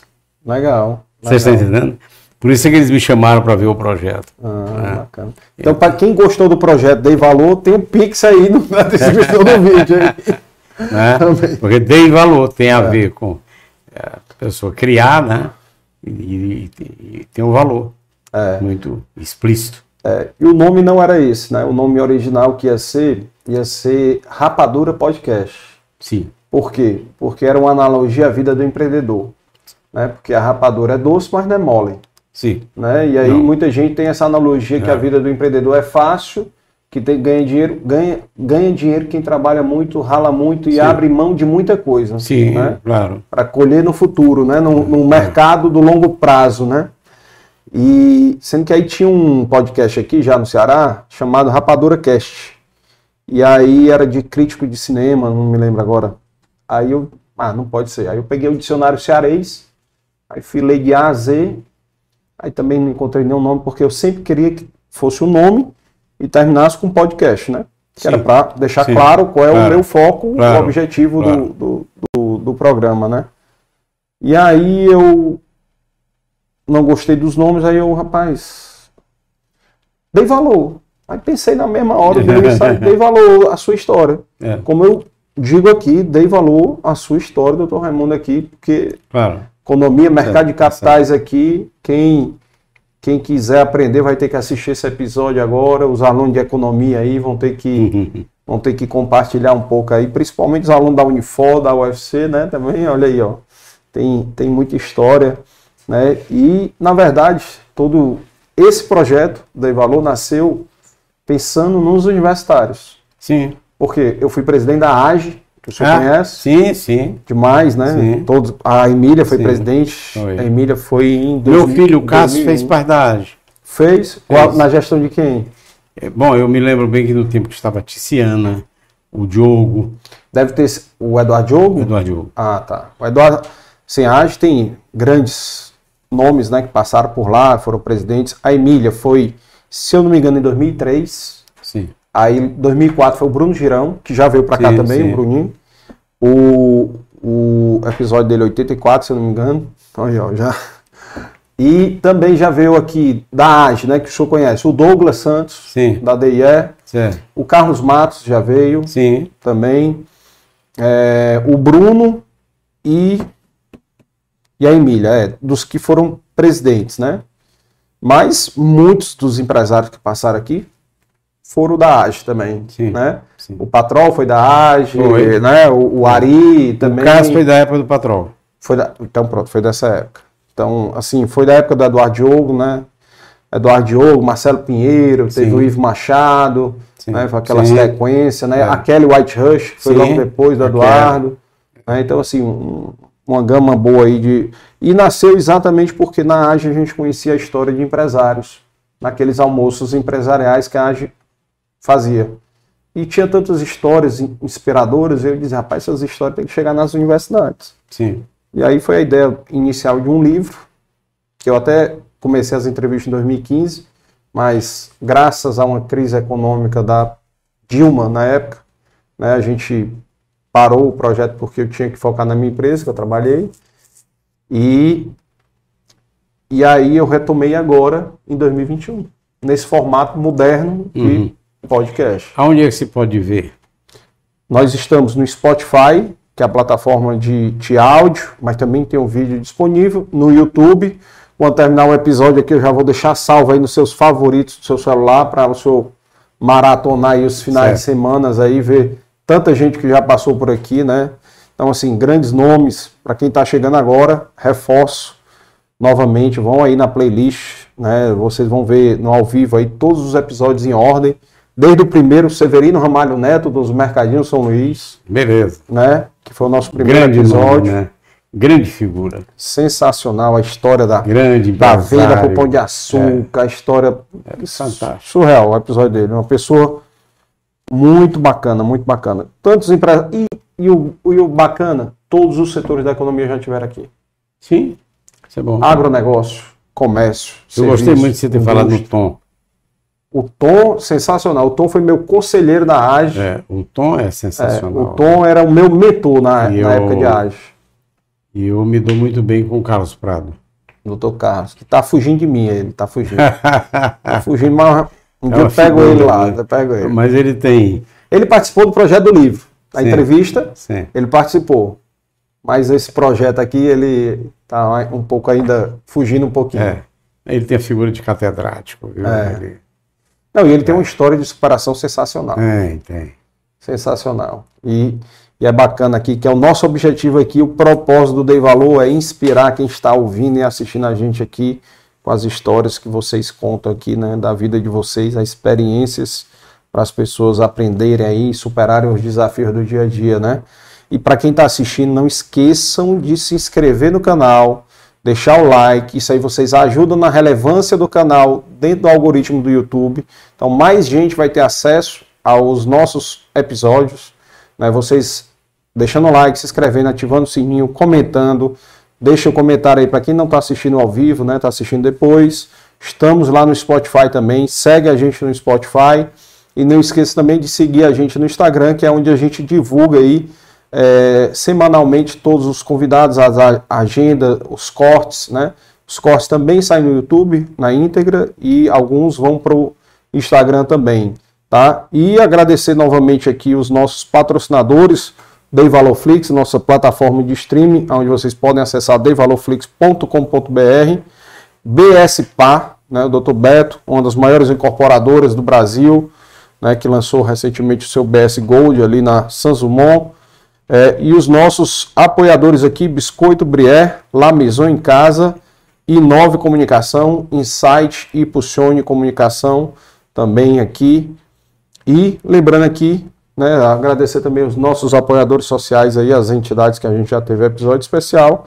E também é, lembrando que o Dei Valor é uma produção da Dei Valor Produções. E agradecer aqui o Juan e a Aline, que fizeram parte desse episódio hoje, tá? E mais uma vez agradecer o senhor por Muito poder obrigado. compartilhar aqui a sua história. Essa oportunidade. Né? E o senhor já recebeu agora o troféu de mais experiente do Dei Valor, viu? Desbancou o doutor. Viu? Agora, para eu levar esse número, qual é o meu número? 175. 175. É um número bom. É um número bom de, Ótimo. de decorar, né? Três, três quartos de século mais 100. Pronto, aí, ó. Tá bom? Muito então, bom. pessoal, lembrando que. Valeu, Juan. Aqui é a sua lembrancinha, né, Ótimo, da muito Brié, obrigado. que eu não Muito sei se a obrigado. Paula vai querer pegar aí, É. e uma caneca do Dei Valor. Ah, que, que o senhor legal. visse aí, ó. O senhor tomar seu café da manhã, Sim. água Tá no seu ótimo. escritório. O senhor pode abrir aí, tem uma frasezinha legal aí. Deixa eu ver qual é a- o sorteio do. Abre bem aqui.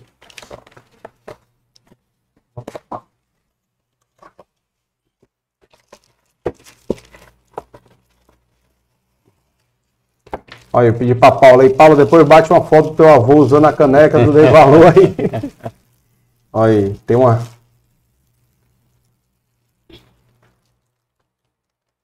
Comece o caminho, o processo, seguindo duas regras. Número um, comece. Número dois, não desista. Poxa, fantástico. Fantástico. E essa é uma regra que. Estimulante, né? É, total. Fantástico. Total. Eu vou lhe confessar que aqui não dei valor, já pensei em desistir mais de 20 vezes. Pelo menos. O projeto é bacana tudo, mas é uma luta para bancar o custo. Hoje, Entendeu? Mas. ah. E aí, e aí, só para encerrar, pessoal.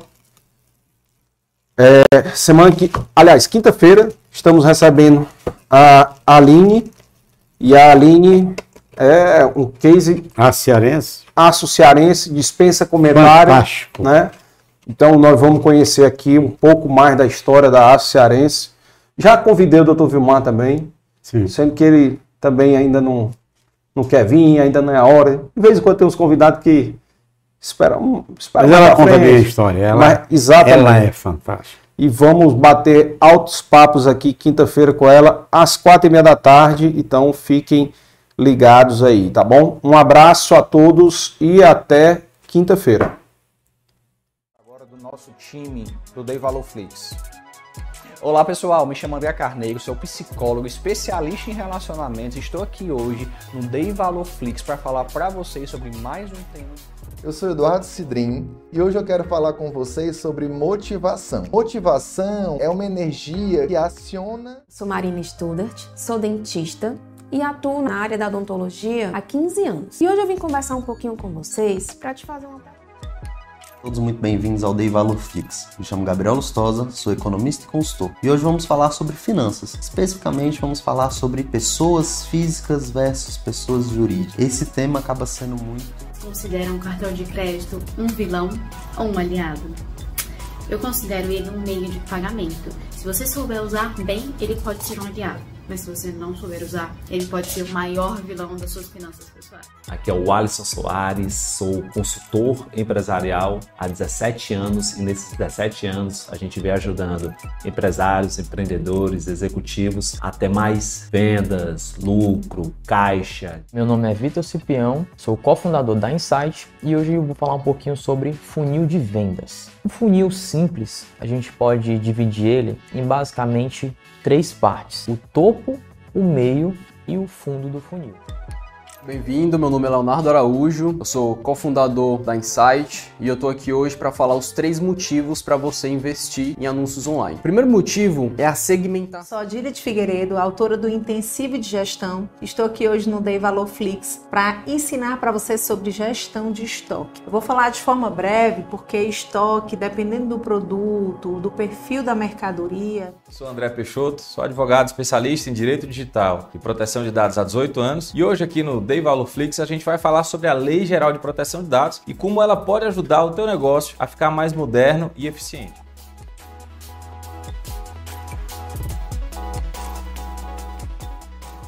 Venha conhecer esse mundo do Dei Valor Flix.